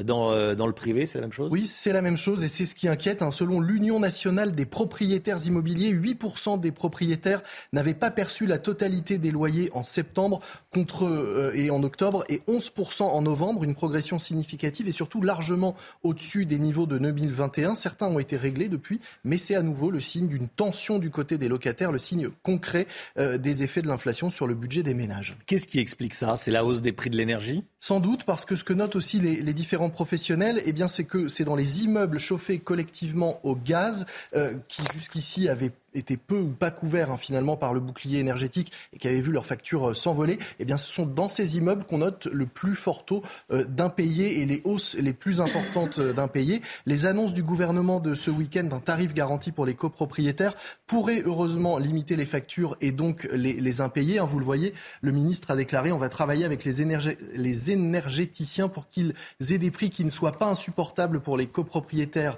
pour les bailleurs, mais ça sera peut-être pas suffisant parce que d'autres charges augmentent fortement en ce début d'année. C'est le cas par exemple pour le nettoyage, le jardinage ou encore l'entretien des ascenseurs. Il faut donc s'attendre à des hausses de charges dans les mois qui viennent et donc par répercussion à des hausses, voire une vague d'impayés. C'était votre programme avec XXL Maison, mobilier design et décoration. C'est News, 7h22. Restez bien avec nous dans un instant. Les voitures radars. Il va y en avoir près de 400 qui seront confiées à des sociétés privées. Comment ça fonctionne? Est-ce que ça va faire augmenter la sécurité euh, sur la route? On en parle dans un instant avec Pierre Chasseret. À tout de suite. Rendez-vous avec Pascal Pro dans l'heure des pros. Du lundi au vendredi, de 9h à 10h30.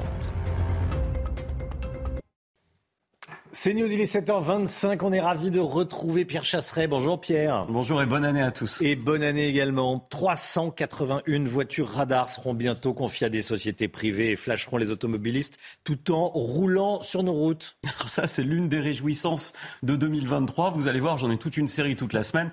Je vous aurais pas beaucoup menti. En tout cas, ça commence. 381 voitures radars qui vont circuler. 223 sont déjà confiées à des sociétés privées. Les 158 autres roule, mais avec les forces de l'ordre au volant. La volonté de l'État sur cette année 2023, c'est de terminer le boulot et de passer à ce qu'ils appellent l'externalisation, c'est-à-dire en gros la privatisation des radars, ces voitures flasheuses qui circulent sur nos routes. Comment fonctionnent ces voitures? Eh bien, c'est là que j'ai un problème de sécurité routière. Parce qu'en fait, lorsque vous avez les forces de l'ordre qui sont au volant, si vous prenez un automobiliste qui est croisé, et que cet automobiliste, que les forces de l'ordre croisent, mmh. respecte la limitation de vitesse, mais titube à moitié sur la route parce qu'il est à moitié ivre-mort. Les forces de l'ordre peuvent agir une société privée ne peut strictement rien faire. Elle n'est là que pour surveiller les petits excès de vitesse, ou gros d'ailleurs, mais surtout les petits, puisqu'on sait que 90% des excès de vitesse, ce sont des euh, excès de vitesse de moins de 10 km heure. Autre problématique, cette voiture, vous ne la voyez pas vous flasher. Le flash est dissimulé dans la plaque d'immatriculation et par système infrarouge, elle va vous prendre en photo. C'est un système imparable, une vraie machine à flash, mais en tout cas, vous continuez à rouler, vous ne savez même pas que vous avez été sanctionné potentiellement. Où circulent ces voitures pour le moment? Alors pour l'instant, elles circulent, on va dire, sur une moitié de la France, la moitié euh, nord de la France, comme vous le voyez sur la carte, est confiée à des sociétés privées. La moitié sud, allez, le tiers, gros tiers sud, euh, sud-est, aux forces de l'ordre avec l'Île-de-France. C'est la particularité. Eh bien, c'est là toutes ces zones vont être couvertes bientôt avec des sociétés privées qui rouleront dans ces voitures radars. Dernier chiffre romain, vous allez voir, il fait froid dans le dos. En 2021, les radars ont généré 14,6 millions de PV. 1,4 million provenaient des radars embarqués. C'est un chiffre qui est en augmentation de 10%. Cette augmentation de 10%, elle vient de quoi? Du fait que ces voitures ont été confiées à des sociétés privées. Merci beaucoup, Pierre Chasseret. Dans un instant, tout sur ce qui s'est passé ces dernières heures à Brasilia, au Brésil. Euh, évidemment, des pro-Bolsonaro ont envahi les lieux de pouvoir. Le palais présidentiel, euh, le Congrès, la Cour suprême. On va vous montrer ce qui s'est passé et puis on va euh, analyser également avec vous Harold Iman, qui est, qui est sur ce plateau de la matinale, bien sûr. Tout de suite le temps, Alexandra Blanc. Groupe Verlaine. Solution de centrale photovoltaïque avec option de stockage pour profiter de la lumière, même en cas de coupure. Et Alexandra Blanc, vous nous emmenez tout d'abord dans le Pas-de-Calais. Oui, où les conditions météo sont restées agitées. Regardez euh, ces images avec au programme du vent et un temps euh, bien nuageux, notamment du côté de Sangatte dans le Pas-de-Calais. On va retrouver également le même type de conditions aujourd'hui avec un temps nuageux et localement beaucoup de vent, beaucoup de vent aujourd'hui euh, sur les trois quarts du pays, près des côtes de la Manche ou encore sur la façade ouest. Et si vous êtes du côté de la Corse, attention, vent tempétueux attendu en cette journée de lundi. On retrouve côté ciel, eh bien, un ciel de traîne assez actif avec localement quelques averses, averses assez généralisées d'ailleurs sur les trois quarts du pays. Et puis la bonne nouvelle, c'est qu'on va de nouveau, un petit peu à l'image d'hier, avoir de la neige en montagne, notamment au-delà de 600, 800 mètres d'altitude sur les Pyrénées ou encore euh, sur les Alpes dans l'après-midi. Même type euh, de configuration météo, toujours du vent, notamment sur les caps exposés, vent tempétueux entre la Côte d'Azur et la Corse, entre le golfe du Lion et la Corse avec beaucoup de vent, risque d'avalanche également en montagne et puis un temps variable, alternance de nuages, d'éclaircies et de quelques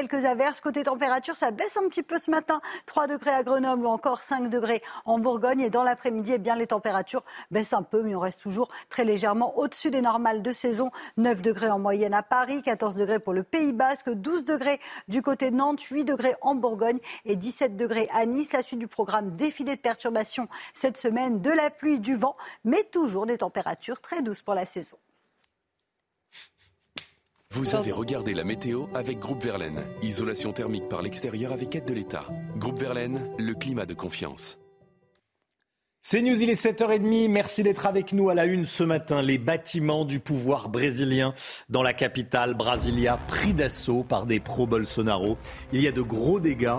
Le récit et les images dès le début du journal. Est-ce qu'on se dirige vers de grosses tensions au Brésil? Je poserai la question à Harold Iman.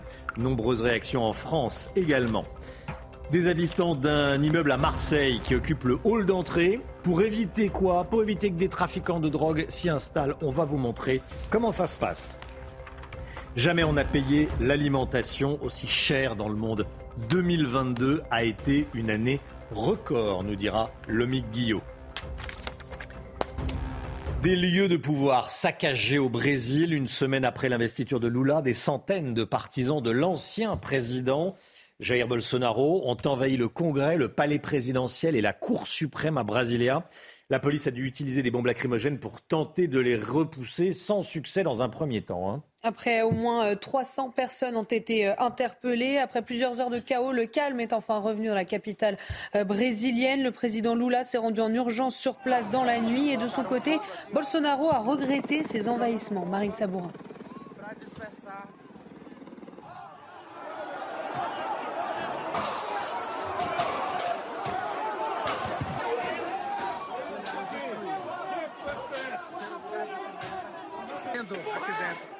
Il aura fallu plus de 4 heures pour que les forces de sécurité brésiliennes reprennent enfin le contrôle du palais présidentiel, de la Cour suprême et du Congrès à Brasilia, après l'assaut donné par les pro-Bolsonaro.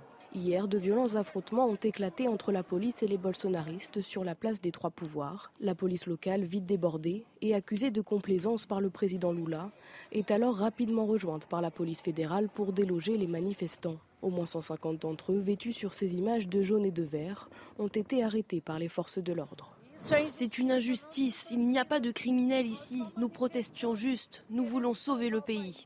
Comme cette femme, des milliers de manifestants bolsonaristes indiquent vouloir rétablir l'ordre après une élection qu'ils estiment frauduleuse. Cette vidéo, filmée par un ministre brésilien, témoigne de la violence de cette invasion. Comme vous pouvez le voir, tout a été détruit. Regardez ça, regardez cet écran. Un acte criminel a été commis ici. C'est révoltant. Regardez ce que ces voyous ont fait. En fin de soirée, le président Lula, en fonction depuis seulement une semaine, est venu constater l'ampleur des dégâts. Pour assurer le calme, les forces de sécurité et la police locale resteront mobilisées plusieurs jours sur la place des Trois Pouvoirs. Harold Iman avec nous.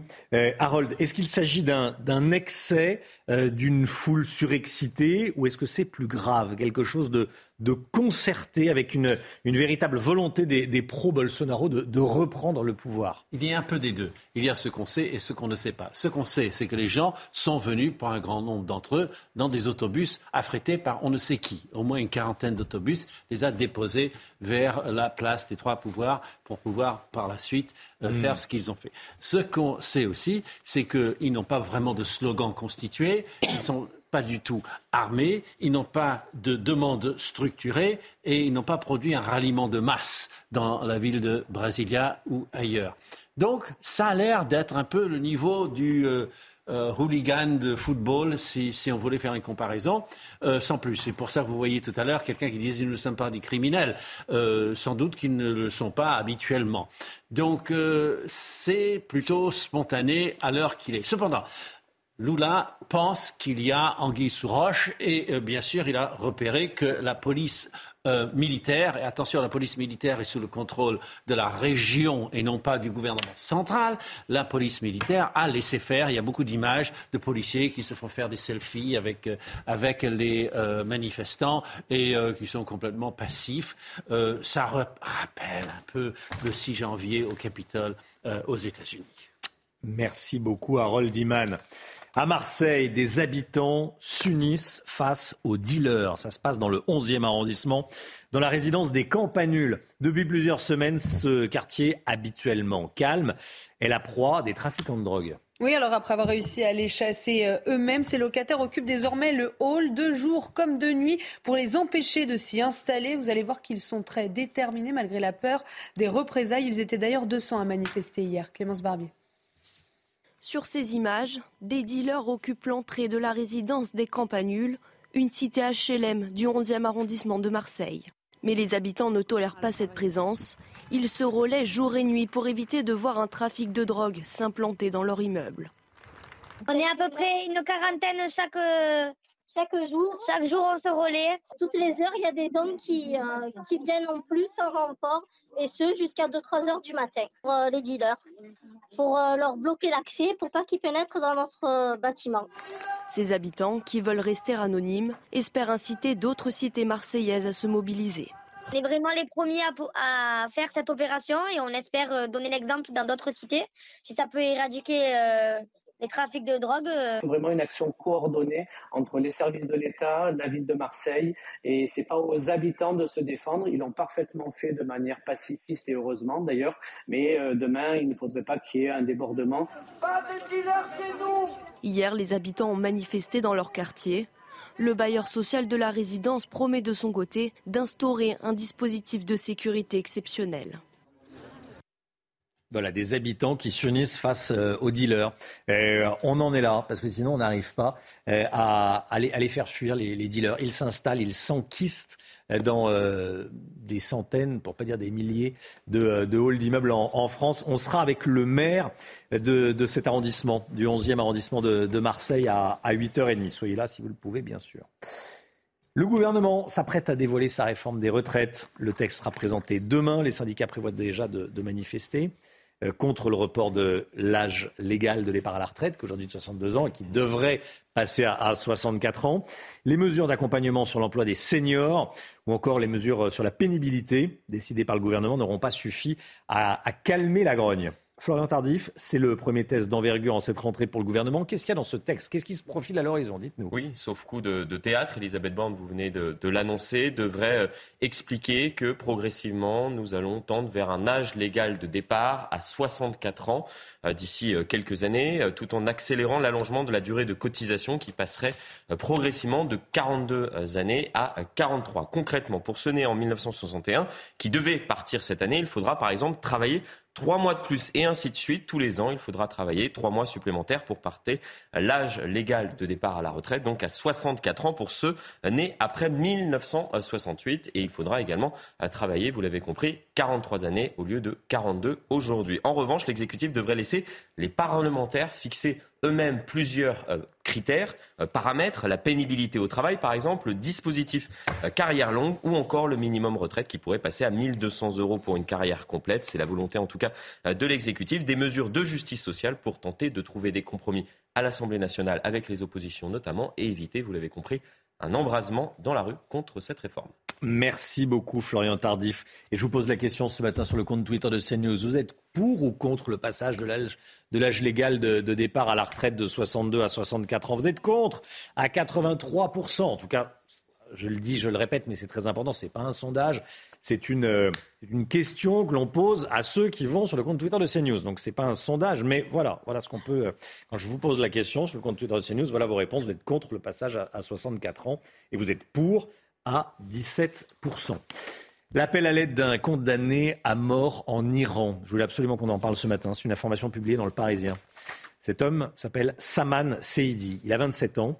C'est un jeune musicien d'origine kurde. Il est actuellement emprisonné pour avoir participé aux manifestations contre la République islamique.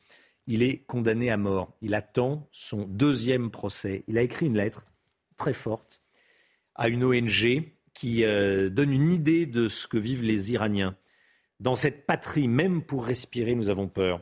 Je demande à tous les peuples et à toutes les institutions des droits de l'homme de réagir contre tous les crimes de ce régime despotique et d'être notre voix. Il nous lance un appel, il lance un appel à tous les pays libres et on en est un.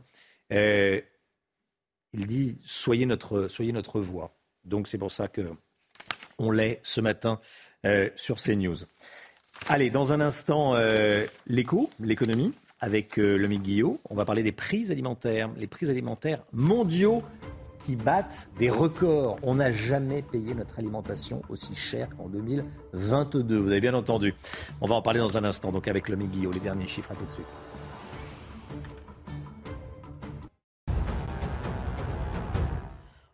Le point info. Alors la petite jingle est partie un peu vite, mais bon, euh, on peut. Voilà. Le point info tout de suite avec Chana Lousteau.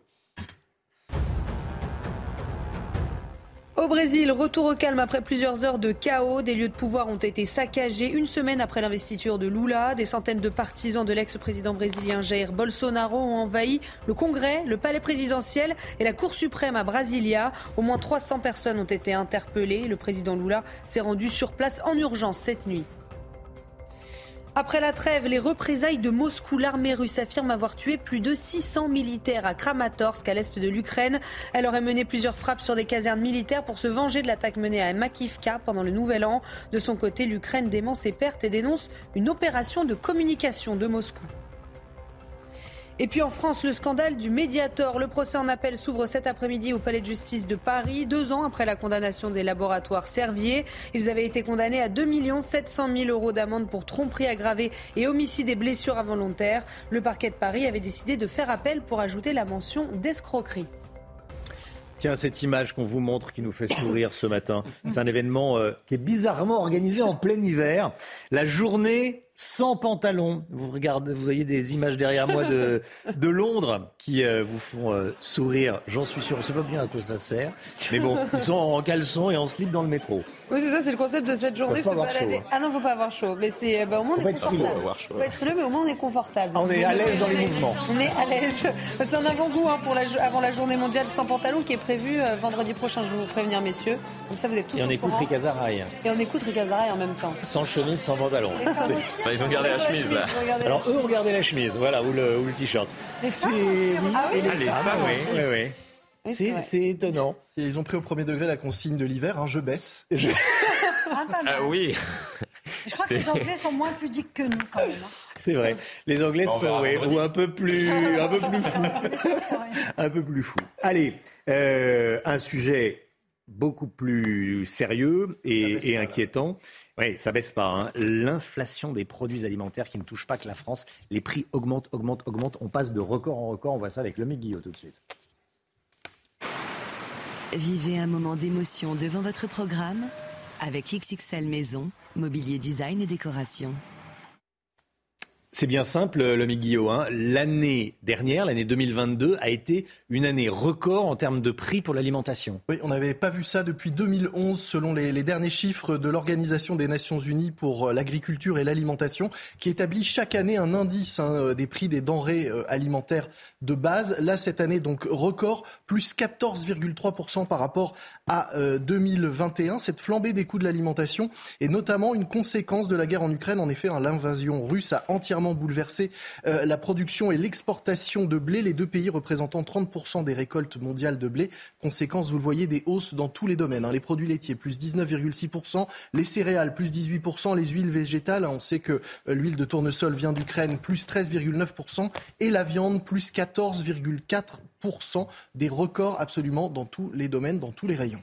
La guerre est quand même pas n'est quand même pas à elle seule euh, responsable de la hausse de l'ensemble des produits alimentaires, des prix, des, eu- pro- des bon- prix de l'alimentation. Elle a eu bon dos, hein, euh, la Mm. guerre. Il y a- ça explique, on le voit, une partie des hausses, mais c'est pas évidemment la seule raison. Il y a également la hausse des prix de l'énergie, même si une partie de cette hausse est liée à la guerre, mais il y a aussi la hausse des prix des engrais, de tous les intrants pour euh, l'agriculture, euh, l'alimentation animale, entre autres, et puis les conditions météo, notamment les vagues de chaleur cet été, qui ont eu des conséquences sur les récoltes. Puis il semble aussi évidemment que le début de la guerre a un peu euh, affolé les, les marchés, avec des hausses pas toujours justifiées euh, des cours. D'ailleurs, dès l'été, les prix sont repartis à la baisse dans beaucoup de secteurs. Et sur la fin de l'année, les céréales, l'huile et un certain nombre d'autres produits de base ont vu leurs cours revenir à des niveaux à peu près normaux. Bon, euh, est-ce qu'on peut s'attendre à une baisse des prix dans l'alimentation cette année? Oui, sans doute. Il faut s'y attendre. Si on regarde la tonne de blé, par exemple, elle avait dépassé les 430 euros en mars. Elle est retombée à 300 euros en ce début d'année. Les prix de la viande, eux, ont diminué de 1,2% ces dernières semaines. Ça semble peu, mais c'est un, signe, une amorce déjà de, de recul. Et puis surtout, on observe une baisse importante des prix des intrants, notamment les engrais qui sont utilisés dans l'agriculture, ce qui peut signifier une baisse des prix à la consommation dans six mois. Une fois que les récoltes seront là, les prix des fruits et légumes devraient ainsi retrouver leur cours d'avant-guerre d'ici à l'été. C'était votre programme avec XXL Maison, mobilier design et décoration. C'est News, il est 7h48. Restez bien avec nous dans un instant. On va parler de l'uniforme à l'école. Certains dans la majorité sont pour, certains à droite sont pour également. Tiens, et s'ils réussissaient à se mettre d'accord, pourquoi pas? On va en parler dans un instant avec Florian Tardif. À tout de suite. Rendez-vous avec Sonia Mabrouk dans Midi News du lundi au jeudi de midi à 14h. C'est News, il est 8h10, la politique. On va parler de l'uniforme à l'école. La question divise. Certains dans la majorité sont pour l'instauration d'un uniforme à l'école. Ils sont pour, comme le Rassemblement national et euh, comme les Républicains. Euh, pourquoi est-ce qu'ils ne se mettent pas d'accord, Florent Tardif? Si seulement. Si seulement. Euh, Romain, un débat aura lieu euh, ce jeudi à l'Assemblée euh, nationale. Un débat à l'initiative des députés du Rassemblement euh, national, puisque ce jeudi aura lieu la niche parlementaire du groupe RN à l'Assemblée nationale. Et durant toute une journée, on va pouvoir étudier différentes propositions de loi proposées par les députés de ce groupe. Et c'est là que les choses se corsent. Au sein de la majorité, certains, effectivement, sont favorables à une telle proposition, sauf qu'ils ne souhaitent pas s'afficher avec les députés du Rassemblement national. Alors ils sont gênés, Florian, car ils souhaiteraient imposer une tenue unique dans les établissements scolaires également? Oui, certains, pas tous, et c'est bien là le problème, mais oui, plusieurs députés de la majorité sont favorables à une telle proposition. Un groupe de travail euh, sur ce sujet a même été créé en ce sens, mi-novembre, un groupe de travail euh, dont les députés qui le composent avancent à pas feutrer. Pourquoi? Car comme je le précisais juste avant, le sujet euh, divise, divise la Macronie. Et l'exécutif veut à tout prix éviter que ce débat n'expose une ligne de fracture profonde entre vous l'avez compris, l'aile gauche de la Macronie et l'aile droite. La question qui se pose aujourd'hui est comment éviter de tomber finalement dans le piège tendu euh, par les députés du Rassemblement national avec cette proposition-là. Une députée Renaissance, par exemple, Cécile Riac, fermement opposée à cette proposition, a déposé un amendement de suppression, estimant ne rien partager avec le Rassemblement national. Son amendement a été signé par une cinquantaine de parlementaires de la majorité. Une cinquantaine seulement, Romain, puisqu'une autre partie du groupe ne veut pas fermer définitivement la porte à cette idée et s'agace même de cette initiative, commence s'opposer fermement au port d'une tenue unique pour ensuite défendre cette même proposition quelques mois plus tard? La majorité a besoin d'arguments plus fournis. Le député Charles Rodwell, favorable à cette mesure, en a donné trois dans les colonnes de nos confrères de l'opinion l'obsession du Rassemblement national pour la question des tenues islamiques, l'absence de financement, l'expérimentation préalable d'une telle mesure. Bon, pour les arguments plus fournis, Romain, on repassera. Ce qui est sûr, c'est qu'il faudra peut-être trouver un peu mieux comme argument pour justifier ne pas voter le texte qui sera donc débattu ce jeudi au sein de l'Assemblée nationale, pour ensuite le proposer quelques semaines plus tard. La majorité, loin d'être uniforme, pour le jeu de mots, sur cette question. Très bon. Merci Florian. Ah, j'ai bossé ce matin. Ah, vous avez bossé. 7h54, merci Florian Tardif. Euh, soyez là, 8h15. Dans euh, une vingtaine de minutes, Laurence Ferrari recevra Henri Guénaud, l'ancien conseiller spécial de Nicolas Sarkozy. Mais tout d'abord, l'instant musique. Réveil en musique, comme tous les matins. Bien dans vos baskets, devant la chronique culture avec Bexley. Bexley, bon chic, bon sens. Et ce matin, on démarre notre journée avec Shania Twain et son nouveau titre, JD Up. JD Up, la chanteuse qui revient après six ans d'absence avec un nouvel album, Queen of Me. Shania Twain.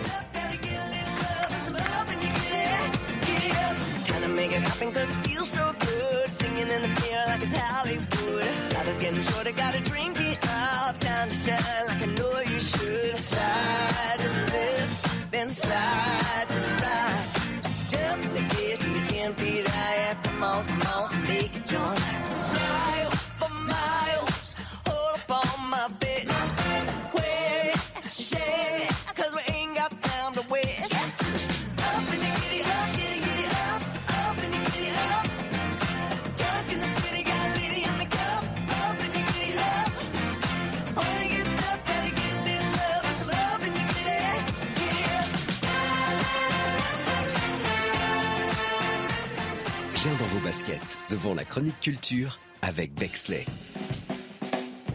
Bexley, bon chic, bon sens. Le chaos ces dernières heures à, Brasilia, les lieux de pouvoir ont été envahis par les pro-Bolsonaro, le palais présidentiel, la Cour suprême, également euh, le Congrès. Il y a de gros dégâts. On vous montre ce qui se passe et ce qui s'est passé. Euh, des lieux de pouvoir saccagés au, au Brésil. Mais tout d'abord, la météo avec Alexandra Blanc. C'est tout de suite avec Groupe Verlaine. Solution de centrale photovoltaïque avec option de stockage pour profiter de la lumière, même en cas de coupure.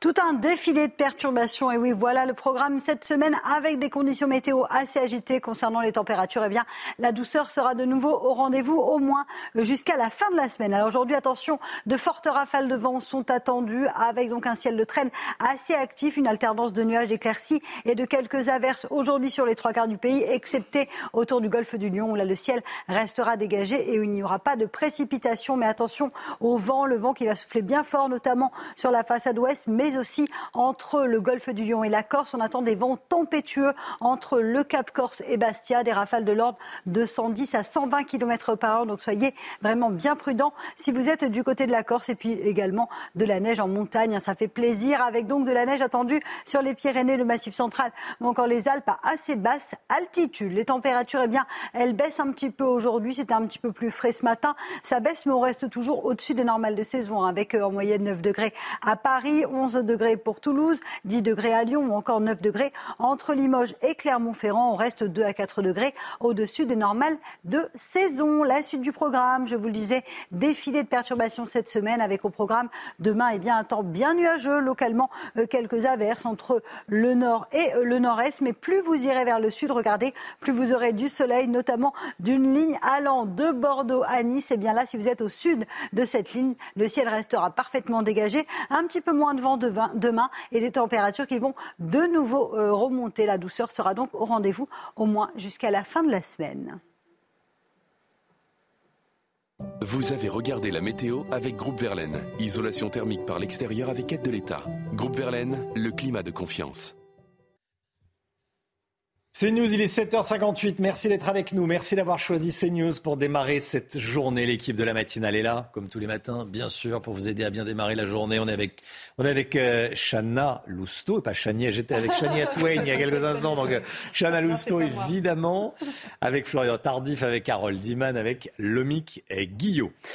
La démocratie brésilienne attaquée cette nuit par euh, les pro-Bolsonaro qui ont envahi le palais présidentiel, le Congrès et la Cour suprême à Brasilia, la capitale. Les forces de l'ordre ont été débordées, les dégâts sont importants, on verra ça avec Stéphane Darmani sur place et puis on sera avec Pascal Drouot, spécialiste de l'Amérique latine. A tout de suite Pascal Drouot. La réforme des retraites, qu'est-ce qui est prévu pour ceux qui ont des métiers pénible. On en parle avec Karim Abbas. Il est chef d'équipe transport et déménagement. Amine, merci d'être en direct avec nous et à tout de suite. Noël Legrette provoque un tollé en s'en prenant à Zinedine Zidane. Kylian Mbappé réagit et écrit On ne manque pas de respect à la légende Zidane. Comme ça, on vous raconte ce qui s'est passé. Des lieux de pouvoir saccagés au Brésil une semaine après euh, l'investiture de Lula. Des centaines de partisans de l'ancien président Jair Bolsonaro ont envahi le Congrès, le palais présidentiel et la Cour suprême. La police a euh, tenté de repousser euh, les, manifestants, mais sans succès, avant d'utiliser les bombes lacrymogènes pour chercher et réussir au final à, à, ce que l'ordre soit rétabli. Au moins 300 personnes ont été interpellées, hein, Chana. Oui, après plusieurs heures de chaos, le calme est enfin revenu dans la capitale brésilienne. Notre correspondant au Brésil pour CNews, Stéphane Darmani. La démocratie brésilienne a été attaquée dans ses fondements ce dimanche à Brasilia. Des partisans de Jair Bolsonaro, le président sortant, ont pu pénétrer à l'intérieur du Congrès, euh, de la Cour suprême et également du Sénat dans l'après-midi de ce dimanche devant un faible cordon policier. Il a fallu l'intervention fédérale des militaires pour que euh, ces putschistes, ces terroristes, comme on les appelle ici au Brésil, euh, puissent être délogés, non sans avoir occasionné de nombreux dégâts et également des agressions envers une dizaine de journalistes et des policiers. Le président Lula est arrivé sur place dans la nuit. Il a condamné fermement ces actes. Il a condamné également ce qu'il appelle une connivence, une complicité des autorités locales. Le gouverneur de Brasilia a d'ailleurs été suspendu de ses fonctions et plus de 300 personnes ont déjà été arrêtées pour ces actes putschistes. Et on est en direct avec Pascal Drouot, spécialiste de l'Amérique latine. Bonjour Pascal Drouot, merci d'être euh, avec nous. J'ai besoin de, on a besoin d'entendre votre analyse. Comment est-ce que vous analysez? Quel est votre commentaire sur ce qui s'est passé? Malheureusement, ces terribles événements euh, étaient euh, prévisibles. Euh, on s'attendait depuis plusieurs semaines, et en tout cas depuis l'investiture du président Lula, le 1er janvier dernier, à une action violente des partisans de Jair Bolsonaro, et pour cause. Lula, en fait, Ignacio da Silva, a euh, gagné les élections avec euh, euh, une marge, certes, que l'on présente comme courte. Il a gagné avec 50,9%, c'est-à-dire près de 60 millions de suffrages, tandis que Jair Bolsonaro en rassemblait 58. Ce n'est pas rien non plus. Mais c'est vrai que durant le mandat de Jair Bolsonaro, il y a eu tout un travail visant à délégitimer les institutions démocratiques et naturellement cette violence renfermée cette violence intégrée euh, a ressurgi parce que hmm. Lula a pris le pouvoir, a affiché des axes extrêmement clairs, a pris le contre-pied total de la politique de Jair Bolsonaro, et cela visiblement était absolument insupportable pour euh, les partisans les plus extrémistes. Est-ce que vous croyez à un rôle direct, à une complicité euh, directe de Jair Bolsonaro? Écoutez, je pense qu'à un moment, en fait, il n'est pas besoin de parler, il n'est pas besoin d'agir pour être compris, tant la symbolique, tant euh, les axes politiques ont pu être compris euh, de, militants, euh, de partisans. Jair Bolsonaro, physiquement, n'est pas au Brésil. Vous l'avez dit, il est, il est parti, il a quitté le Brésil deux jours avant l'investiture pour aller aux États-Unis et n'a donc pas assisté aux cérémonies dimanche dernier et n'a pas remis symboliquement, comme cela se fait traditionnellement, l'écharpe présidentielle à son successeur qu'il a reçu de citoyens euh, du Brésil pour d'ailleurs mieux marquer sa volonté d'unité du pays. Donc l'enquête le dira, parce qu'il va y avoir évidemment mmh. des enquêtes. Euh, l'enquête le dira. Euh, en tout cas, Jair Bolsonaro plane comme une ombre au-dessus de, tout ce qui s'est passé et nous verrons ce qu'il en sortira. Une dernière question, Pascal Drouot. Est-ce que ça pourrait se reproduire ou est-ce que ce sont les, derniers soubresauts du, bolsonarisme? Écoutez, votre question est extrêmement importante.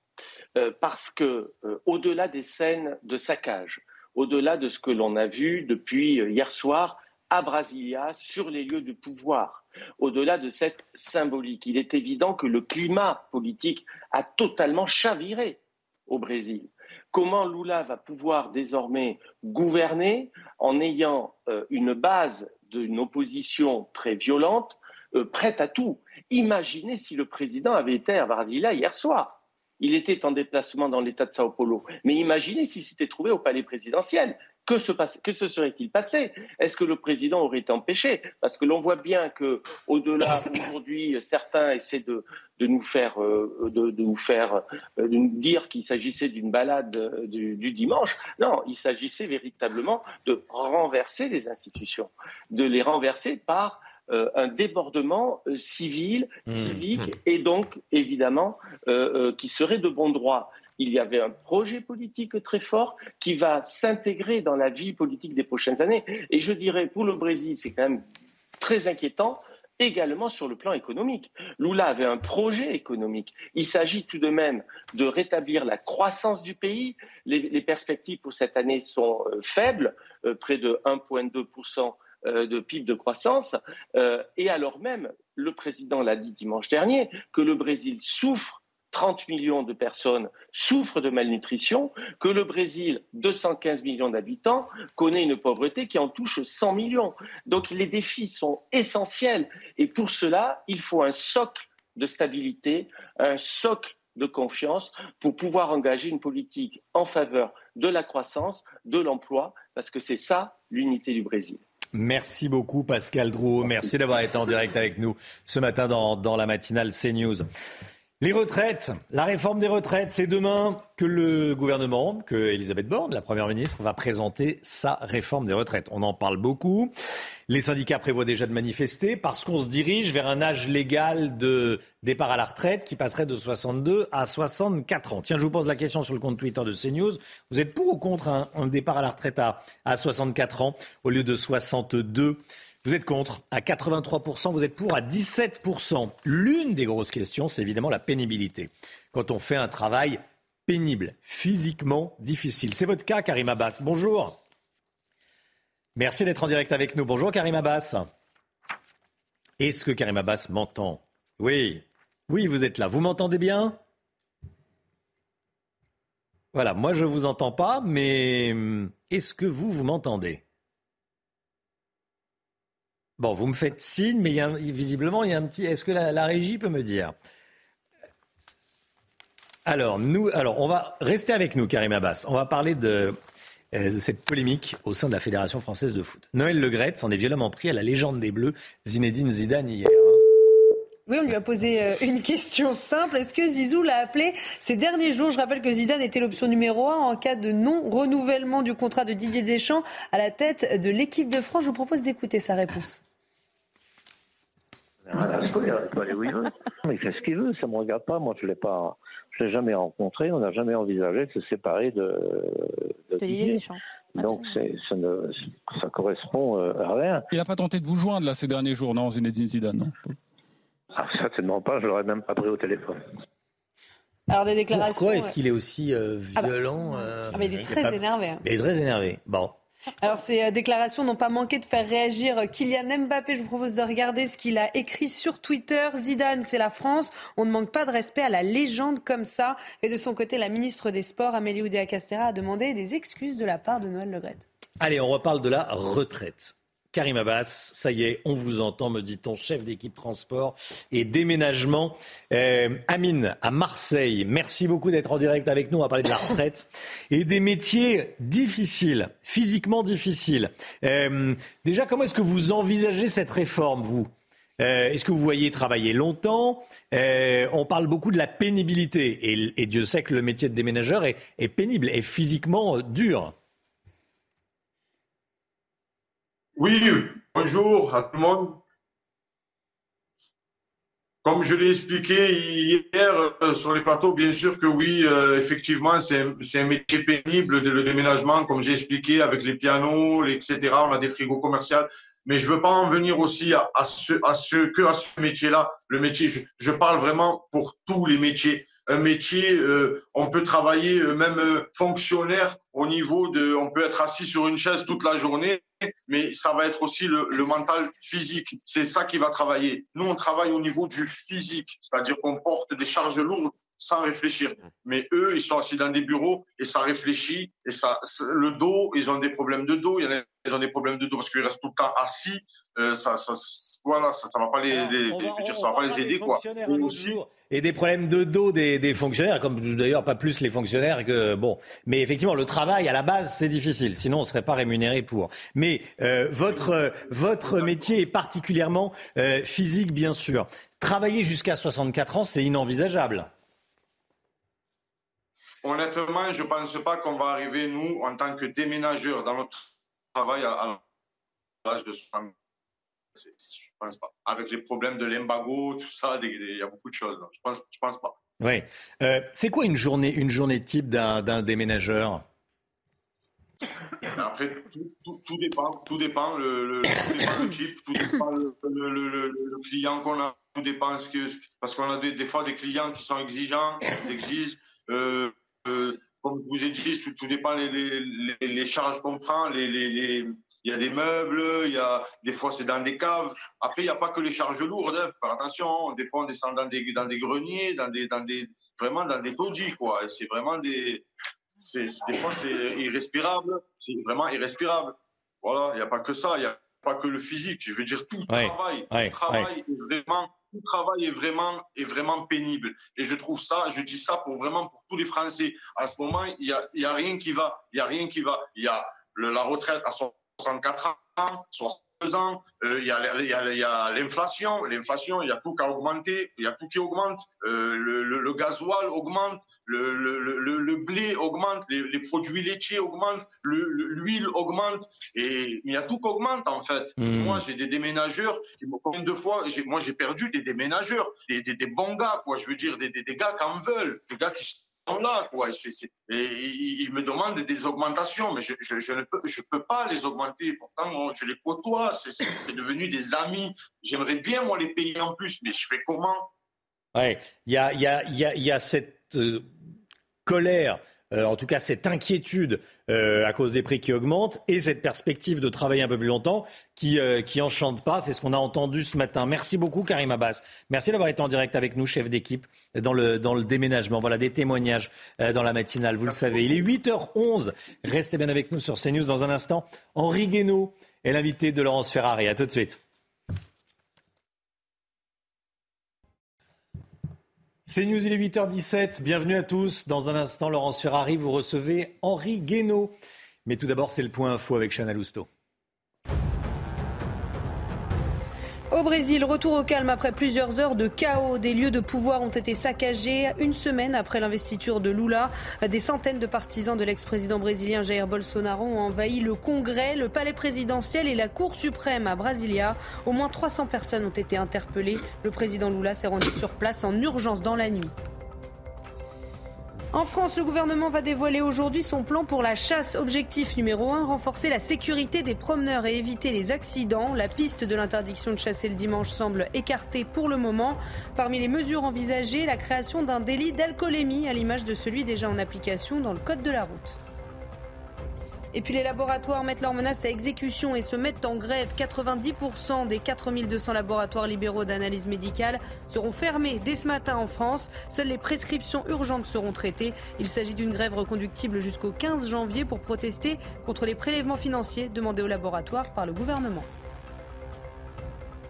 Laurence Henri Guénaud est votre invité ce matin. Bonjour Henri Guénaud. Bonjour. Bienvenue dans la matinale de CNews. Il y a beaucoup de choses dont je veux vous parler en France, mais d'abord un petit détour par le Brésil. On vient de voir ces images de militants pro-Bolsonaro envahissant le Congrès, le palais présidentiel, la Cour suprême. Ça rappelle les images du Capitole euh, aux États-Unis en, janvier 2021. Est-ce que la France est à l'abri de ce type de scène ou pas, selon vous? Je crois que plus personne n'est à l'abri. Bon, en France, on a vandalisé l'Arc de Triomphe. Mais il faut se souvenir, c'était une journée d'une violence, euh, violence terrible.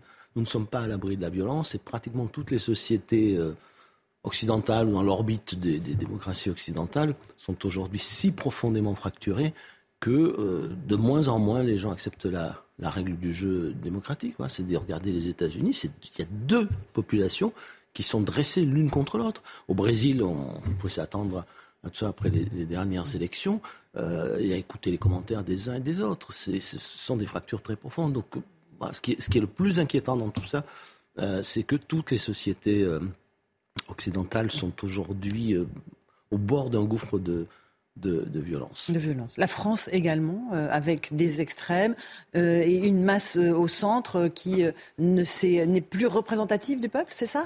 Oui, alors la France, par rapport à la situation américaine ou ou brésilienne, où il y a vraiment deux, deux camps, elle est, dans une configuration politique différente, en tout cas pour l'instant, euh, qui ressemble un peu à celle de la, de la 4 République. C'est-à-dire qu'il y a, il y a deux, deux pôles plutôt radicalisés qui ne peuvent en tout cas pas se réunir pour faire une majorité, même pas pour renverser le, le gouvernement. Et puis au centre, euh, il y a une force centrale, euh, des partis parti dit de gouvernement, bah, c'est la quatrième République. Hein. Vous, aviez, les gaullistes d'un côté, les communistes de l'autre, et puis au centre, tous les partis qui, se, euh, qui faisaient des, former des coalitions à géométrie variable, qui n'étaient pas majoritaires, mais qui gouvernaient.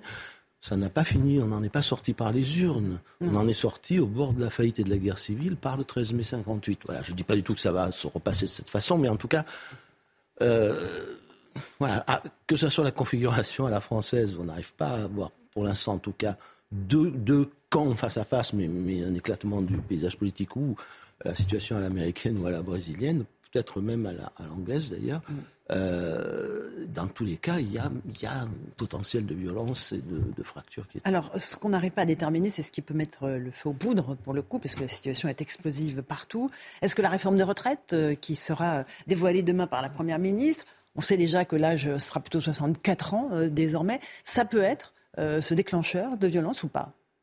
Oui, ça, peut, mais on ne sait, jamais quand ça arrive, à quel moment, pourquoi tel jour, pourquoi sur tel événement. Donc, il ne pas faire ce genre de, peut pas faire ce genre de, prévision. Je ne sais pas si ce sera la retraite ou autre chose. Parfois, ce sont des événements beaucoup plus anodins qui, sur un terrain très inflammable, mettent le feu à la, société. Mais euh, ce qui est certain, c'est que cette, cette réforme, c'est euh, une mauvaise réforme au mauvais moment. Voilà, je, veux dire que le climat est, tel que de toute façon, euh, ce n'était pas le moment de, le faire. Il n'y avait pas d'urgence euh, absolue. Alors on nous dit que le système va collapser si on ne fait pas cette réforme. Vous n'y croyez pas ça? Non, je pense alors ça, ça prendrait beaucoup, beaucoup de temps. Je pense qu'on se moque du monde en disant ça. Il faut, voilà. Et, et, pourquoi c'est pas la bonne raison D'abord parce que toutes les prévisions montrent qu'il y aura certes des, déficits, mais ce ne sont pas des déficits euh, désastreux. Hein.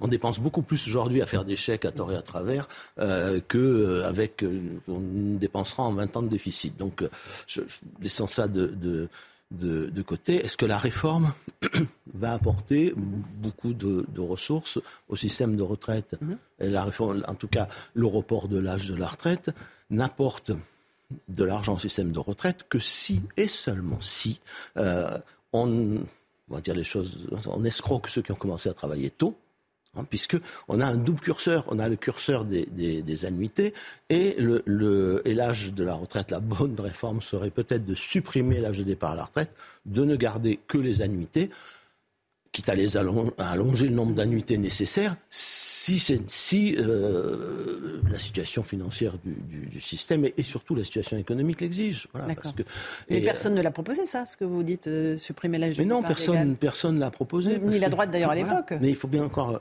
Ah oui, non, mais la droite a dit beaucoup de, dit beaucoup de bêtises aussi. Mhm.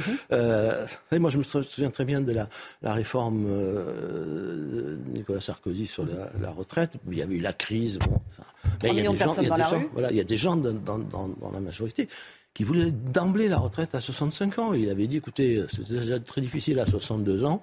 Euh, François Fillon oui, enfin, bah, les gens dans le gouvernement, on ne va pas refaire les, je vais pas refaire mes, mes mm. critiques du passé, mais euh, et il disait, mais il faut toujours, il faut toujours essayer de trouver la limite hein, de ce qui est acceptable et de ce qui ne l'est pas. Je trouve qu'on a cessé de chercher les limites de ce qui est acceptable.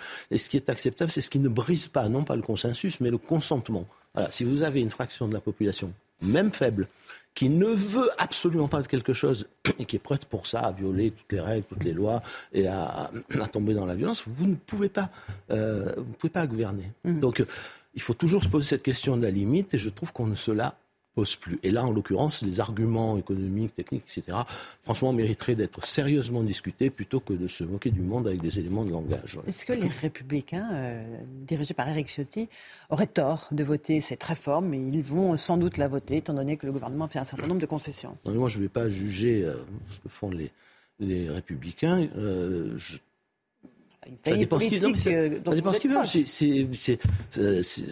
Essayer de conforter une partie de leur, de leur électorat. On sent bien. C'est vrai que les retraités aujourd'hui euh, se sentent pas concernés. Au contraire, on leur a tellement dit qu'on ne pourrait pas payer leur retraite si les autres travaillaient plus, ne travaillaient pas plus.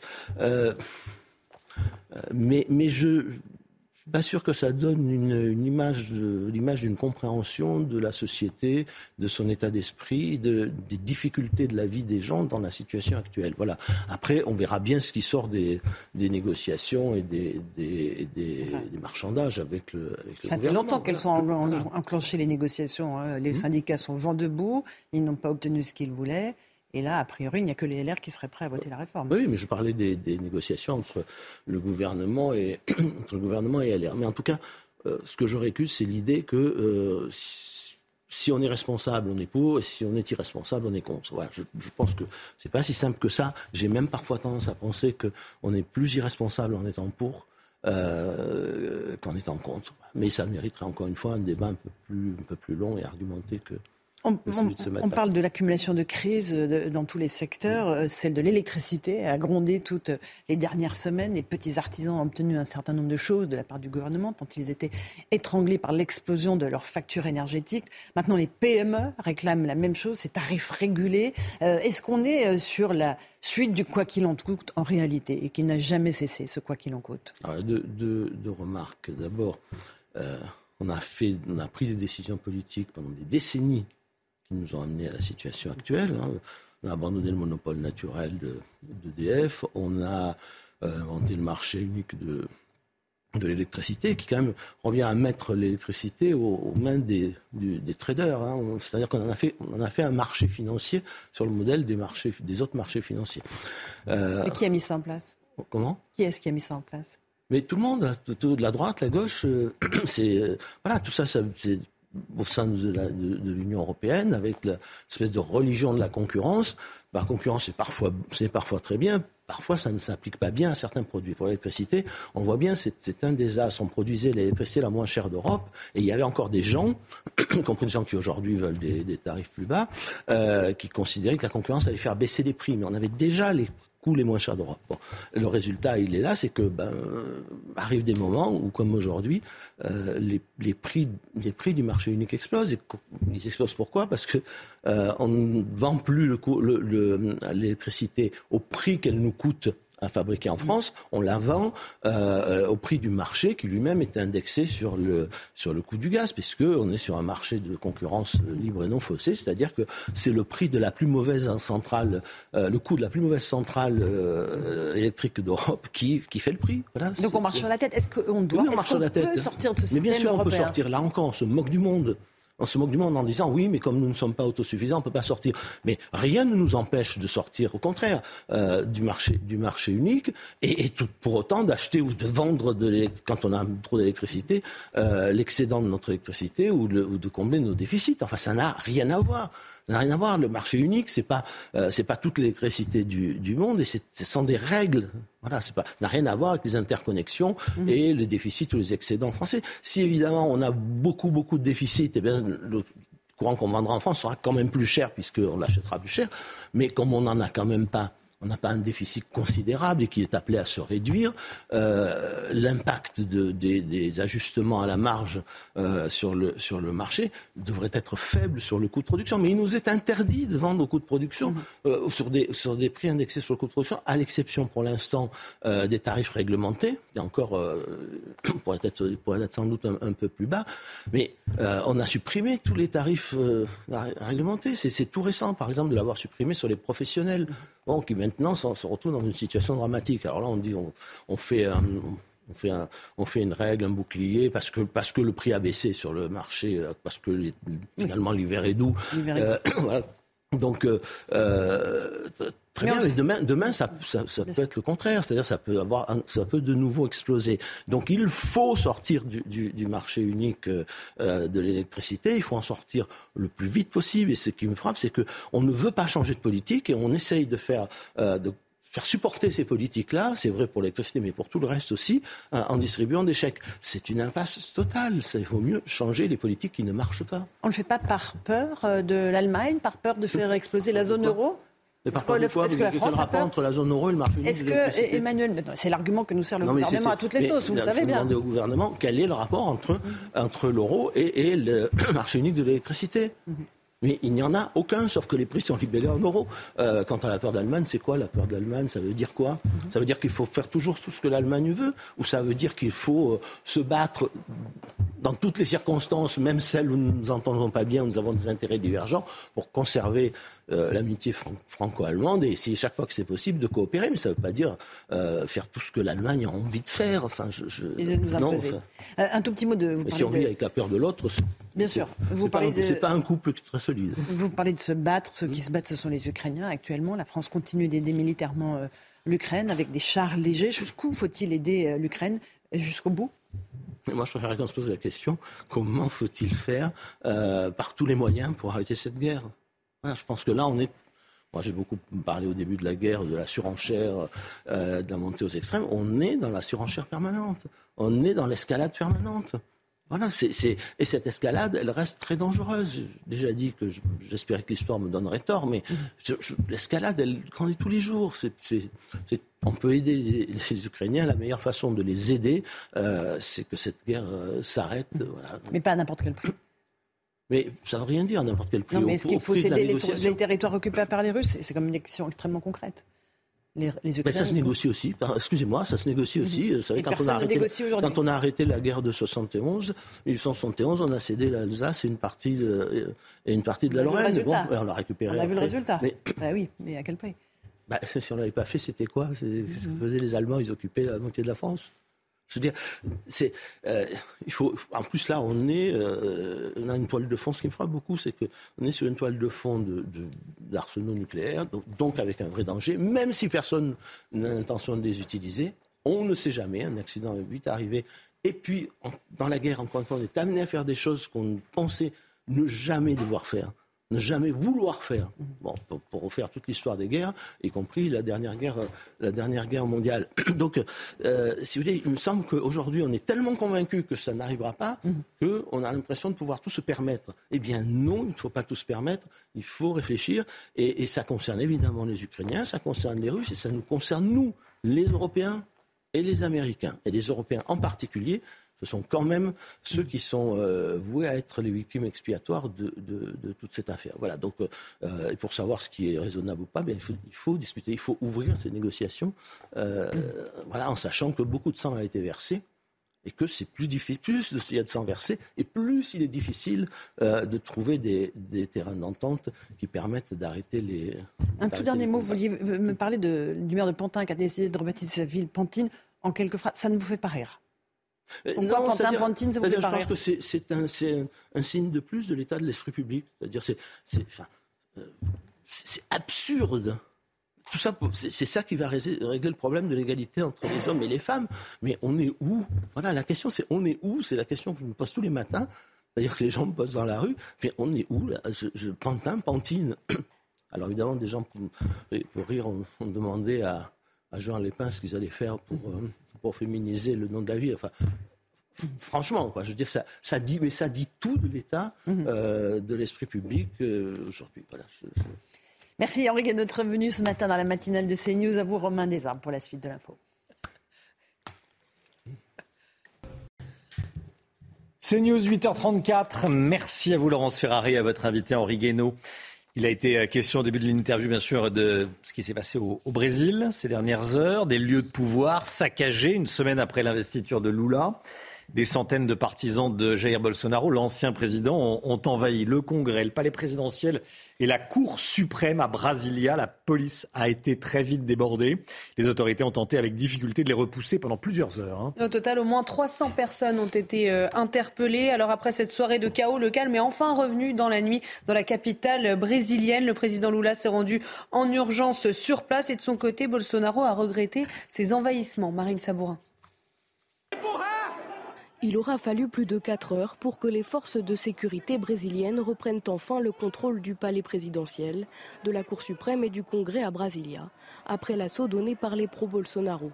Hier, de violents affrontements ont éclaté entre la police et les bolsonaristes sur la place des trois pouvoirs. La police locale, vite débordée et accusée de complaisance par le président Lula, est alors rapidement rejointe par la police fédérale pour déloger les manifestants. Au moins 150 d'entre eux, vêtus sur ces images de jaune et de vert, ont été arrêtés par les forces de l'ordre. C'est une injustice, il n'y a pas de criminels ici. Nous protestions juste, nous voulons sauver le pays. Comme cette femme, des milliers de manifestants bolsonaristes indiquent vouloir rétablir l'ordre après une élection qu'ils estiment frauduleuse. Cette vidéo, filmée par un ministre brésilien, témoigne de la violence de cette invasion. Comme vous pouvez le voir, tout a été détruit. Regardez ça, regardez cet écran. Un acte criminel a été commis ici. C'est révoltant. Regardez ce que ces voyous ont fait.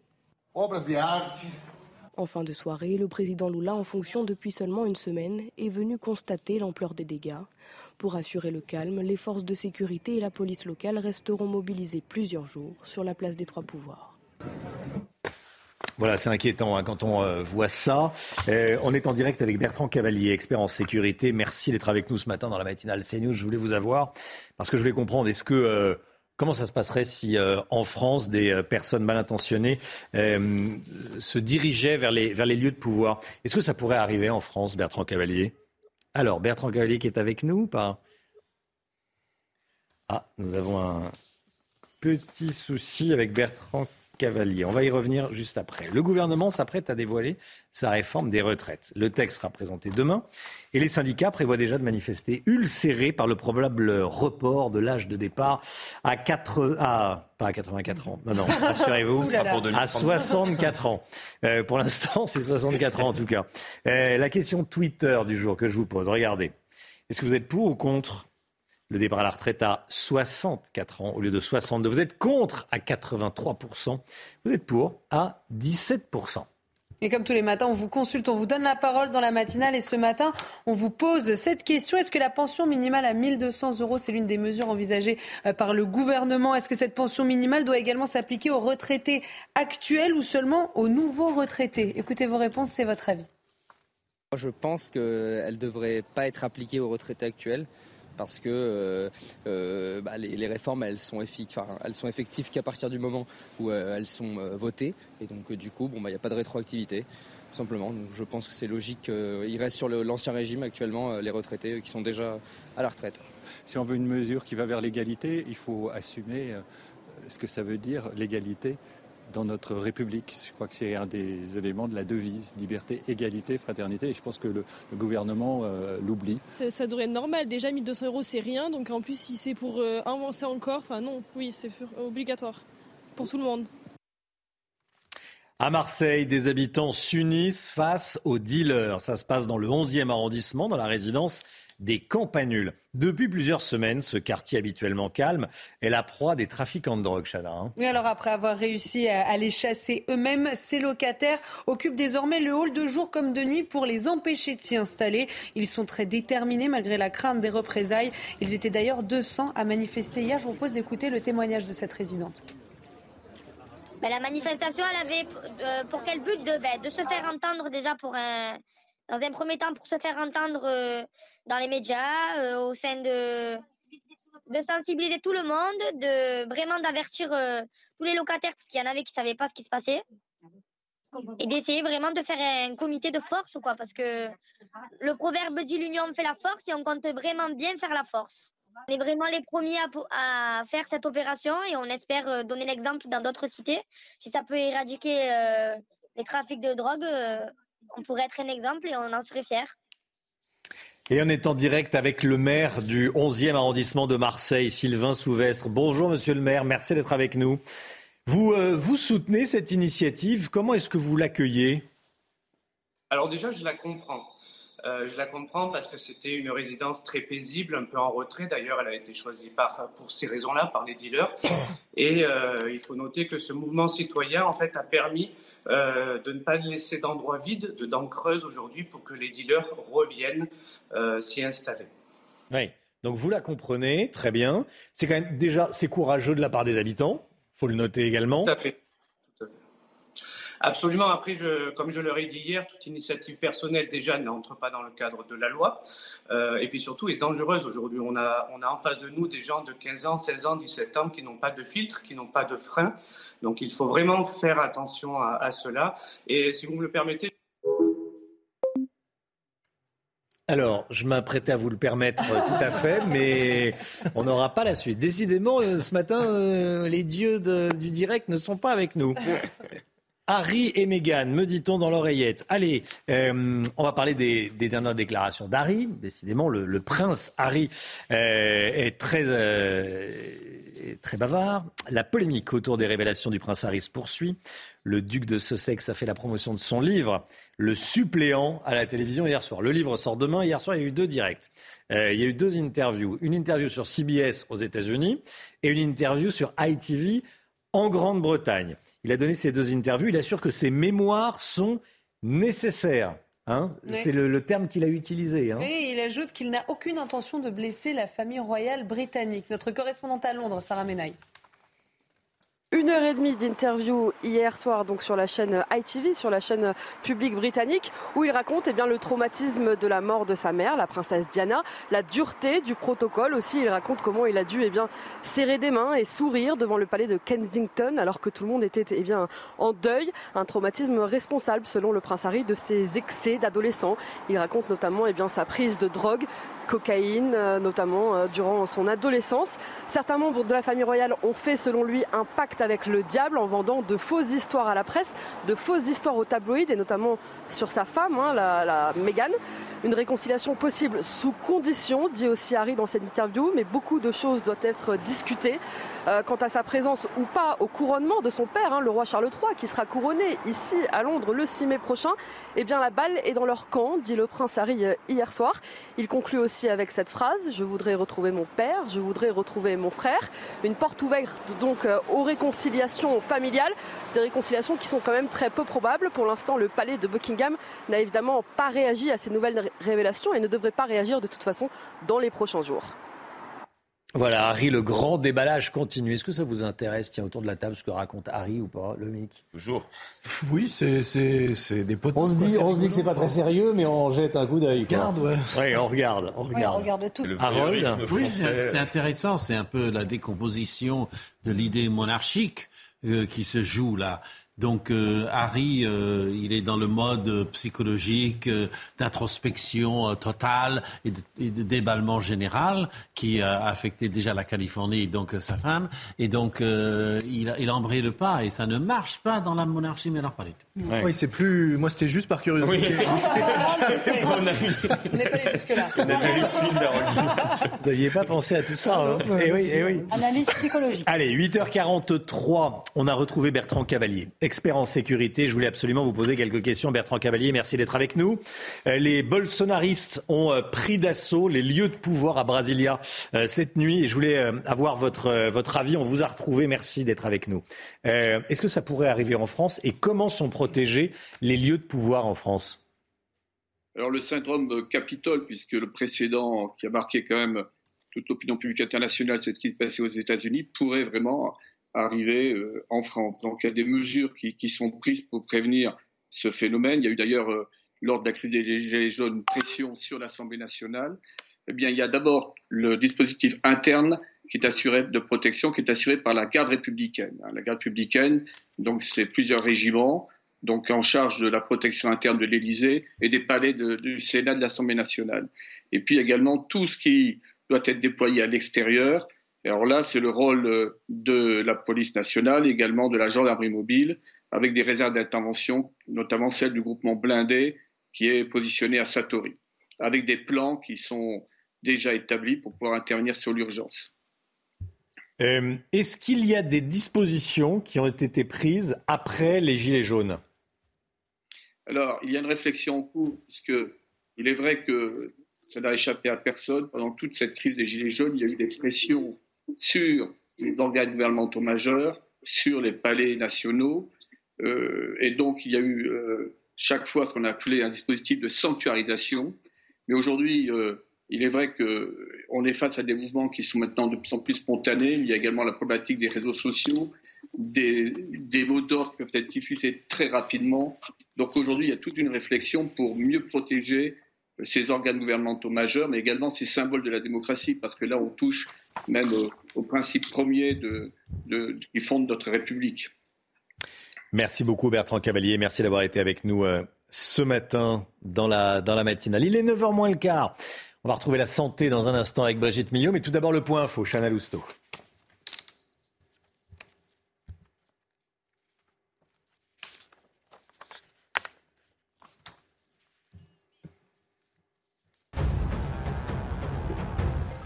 Brésil, retour au calme après plusieurs heures de chaos. Des lieux de pouvoir ont été saccagés une semaine après l'investiture de Lula. Des centaines de partisans de l'ex-président brésilien Jair Bolsonaro ont envahi le Congrès, le palais présidentiel et la Cour suprême à Brasilia. Au moins 300 personnes ont été interpellées. Le président Lula s'est rendu sur place en urgence cette nuit. Après la trêve, les représailles de Moscou, l'armée russe affirme avoir tué plus de 600 militaires à Kramatorsk, à l'est de l'Ukraine. Elle aurait mené plusieurs frappes sur des casernes militaires pour se venger de l'attaque menée à Makivka. De son côté, l'Ukraine dément ses pertes et dénonce une opération de communication de Moscou. Et puis le scandale du Mediator. Le procès en appel s'ouvre cet après-midi au Palais de justice de Paris, deux ans après la condamnation des laboratoires Servier. Ils avaient été condamnés à 2 700 000 euros d'amende pour tromperie aggravée et homicide et blessures involontaires. Le parquet de Paris avait décidé de faire appel pour ajouter la mention d'escroquerie. Votre programme avec No Fin Solution, l'expert de la laine minérale de verre, éco-conçu pour un intérieur sain et confortable. Brigitte Millot avec nous ce matin. Bonjour Brigitte. Bonjour. C'est très important. Euh, on revient sur une information capitale. Euh, vendredi dernier, les autorités sanitaires américaines ont autorisé un nouveau traitement contre la maladie d'Alzheimer. Je sais que vous êtes très nombreux, évidemment, euh, à vous intéresser à cette maladie qui touche à peu près 800 000 personnes en France. Un petit peu plus. Un petit peu plus, 8 à 900 000, autour du million. Vous nous en parlez ce matin, docteur Millot. Oui, alors on va rappeler donc que c'est une maladie euh, neurodégénérative hein, qui va agir essentiellement au début sur la mémoire, mais pas que, euh, qui va aboutir quand même à une perte totale de dépendance. De, on, perd tout, on perd la relation à l'autre, on perd sa mémoire, on est désorienté dans le temps, on est désorienté dans l'espace. Il y a les troubles moteurs aussi, des troubles du langage. Enfin, voilà. Euh, donc tout ce qu'on connaît, une perte d'autonomie totale. Euh, donc cette maladie, euh, il faut bien comprendre qu'on ne la connaît pas encore exactement. on ne connaît pas les causes exactes de cette maladie. On sait qu'il y a, euh, elle est multifactorielle. Il y a des troubles de l'environnement, c'est peut-être dû à l'environnement, peut-être dû à des problèmes vasculaires, des problèmes inflammatoires. Et on sait aussi qu'il y a des protéines qui seraient impliquées dans les causes de cette maladie. On en parle beaucoup depuis des années, même si on n'a pas encore la preuve exacte, encore une fois, que ce soit juste lié à ces protéines, mais elles sont impliquées. Deux types de protéines. une protéine Tau, que l'on appelle la protéine Tau, qui se trouve à l'intérieur des neurones. Hein, et qui va entraîner comme ça des dysfonctionnements des neurones. Et une autre protéine, la protéine bêta amyloïde qui, elle, se trouve à l'extérieur des neurones et qui, elle aussi, va entraîner un dysfonctionnement de ces euh, neurones. Alors, on va voir, aujourd'hui on s'intéresse à la protéine bêta-amyloïde, en tout cas le, le, traitement va agir sur cette protéine. Regardez ce que ça donne sur des neurones on va voir à gauche un neurone normal et on voit bien à droite dans la maladie d'Alzheimer qu'on a des dépôts. Ça va finir par former des espèces de plaques comme ça, amyloïdes. On a tous euh, du bêta-amyloïde en nous, hein, mais on en a en petite quantité et il n'est pas comme ça aggloméré comme c'est le cas dans la maladie d'Alzheimer. Vous voyez ce qui est en jaune? Ce sont les plaques de amyloïdes, qu'on appelle les plaques amyloïdes. On va le voir sur d'autres images toujours pareil, représenté en jaune. Vous voyez les neurones, là, avec le corps du neurone euh, en bleu, à l'intérieur, les, bras qu'on appelle les dendrites des neurones, et on voit bien ces plaques comme ça qui viennent gêner le fonctionnement des neurones et gêner l'influx nerveux. On va le voir encore sur d'autres images, c'est à peu près la même chose, mais c'est pour vous montrer. Vous voyez, il peut y en avoir partout. C'est-à-dire que dans votre cerveau, vous avez toutes ces plaques euh, qui sont là. Et regardez de près à quoi ça correspond, et on voit bien que ça gêne le fonctionnement des neurones. Donc l'idée de ce traitement, c'est d'agir sur ces plaques amyloïdes. Alors, on va faire, on va, ils ont pris un anticorps, euh, le lecanemab. Dès que vous entendez MAB, ça veut dire anticorps, ça veut dire mono-antibody. Donc, tous les médicaments qui se terminent en MAB, ce sont des anticorps. Cet anticorps va être donné parce que les anticorps, pour l'instant, ils sont détruits par les sucs digestifs. Donc, on est obligé, on ne peut pas les donner en comprimé. Je dis pour l'instant parce qu'il y a de nouveaux qui arrivent qu'on va pouvoir donner en comprimé. Donc, une intraveineuse, euh, toutes les deux semaines, 10 mg euh, par kilo. Et on s'est aperçu de quoi? On a fait ça sur 1800 patients pendant 18 mois. Et les résultats sont assez. Attention, il n'y a pas du tout de miracle, il s'agit d'une lueur. Hein. Alors, surtout, ce qui est important, c'est de comprendre qu'on les a donnés à un stade très précoce de la maladie. Et ce n'est pas par hasard. C'est pour pouvoir allonger le temps où on est à peu près bien, le plus longtemps possible, dans le meilleur état possible. Si vous le donnez à quelqu'un qui a déjà perdu toute relation à l'autre, qui, a déjà tout oublié de sa vie, qui ne sait plus qui il est, parce que dans cette maladie, on ne sait plus qui on est, c'est plus la même personne. Hein. Donc c'est en amont. Donc on le donne au stade très précoce mmh. de la maladie et on s'est aperçu qu'il y a eu une réduction de 27 du déclin cognitif, hein. euh, donc ça c'est quand même très important. Avec, on avait aussi une disparition de quelques plaques amyloïdes, donc a priori il y aurait effectivement un, effet, un, effet certain, quoi. Ce qui est énorme, 27% tout de même. Alors c'est difficile à mesurer, c'est vrai, mais on s'en est aperçu au niveau du patient. On a fait des études, on a des tests très précis sur l'orientation, qui récupérait, qui maintenait plus longtemps, sur le soin personnel, sur le raisonnement, sur le jugement. Donc ça, et malheureusement, quelques effets secondaires, quelques œdèmes cérébraux, un gonflement un peu du cerveau, mm. quelques micro-hémorragies aussi dans le cerveau. Donc tout ça à surveiller par des IRM.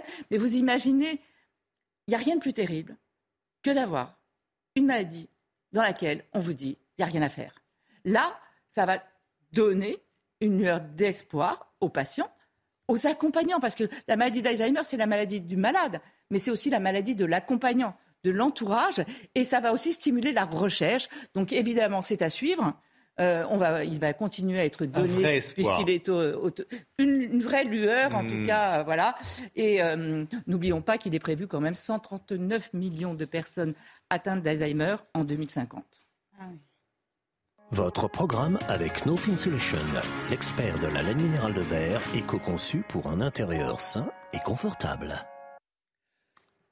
8h52 dans un instant, c'est l'heure des pros avec Pascal Pro et ses invités. Nous on se retrouve demain matin 5h55 avec toute l'équipe. Évidemment, belle journée à vous sur CNews. Si vous voulez retrouver les meilleurs moments de la matinale, ça se passe sur cnews.fr. Belle journée à vous à demain. Tout de suite,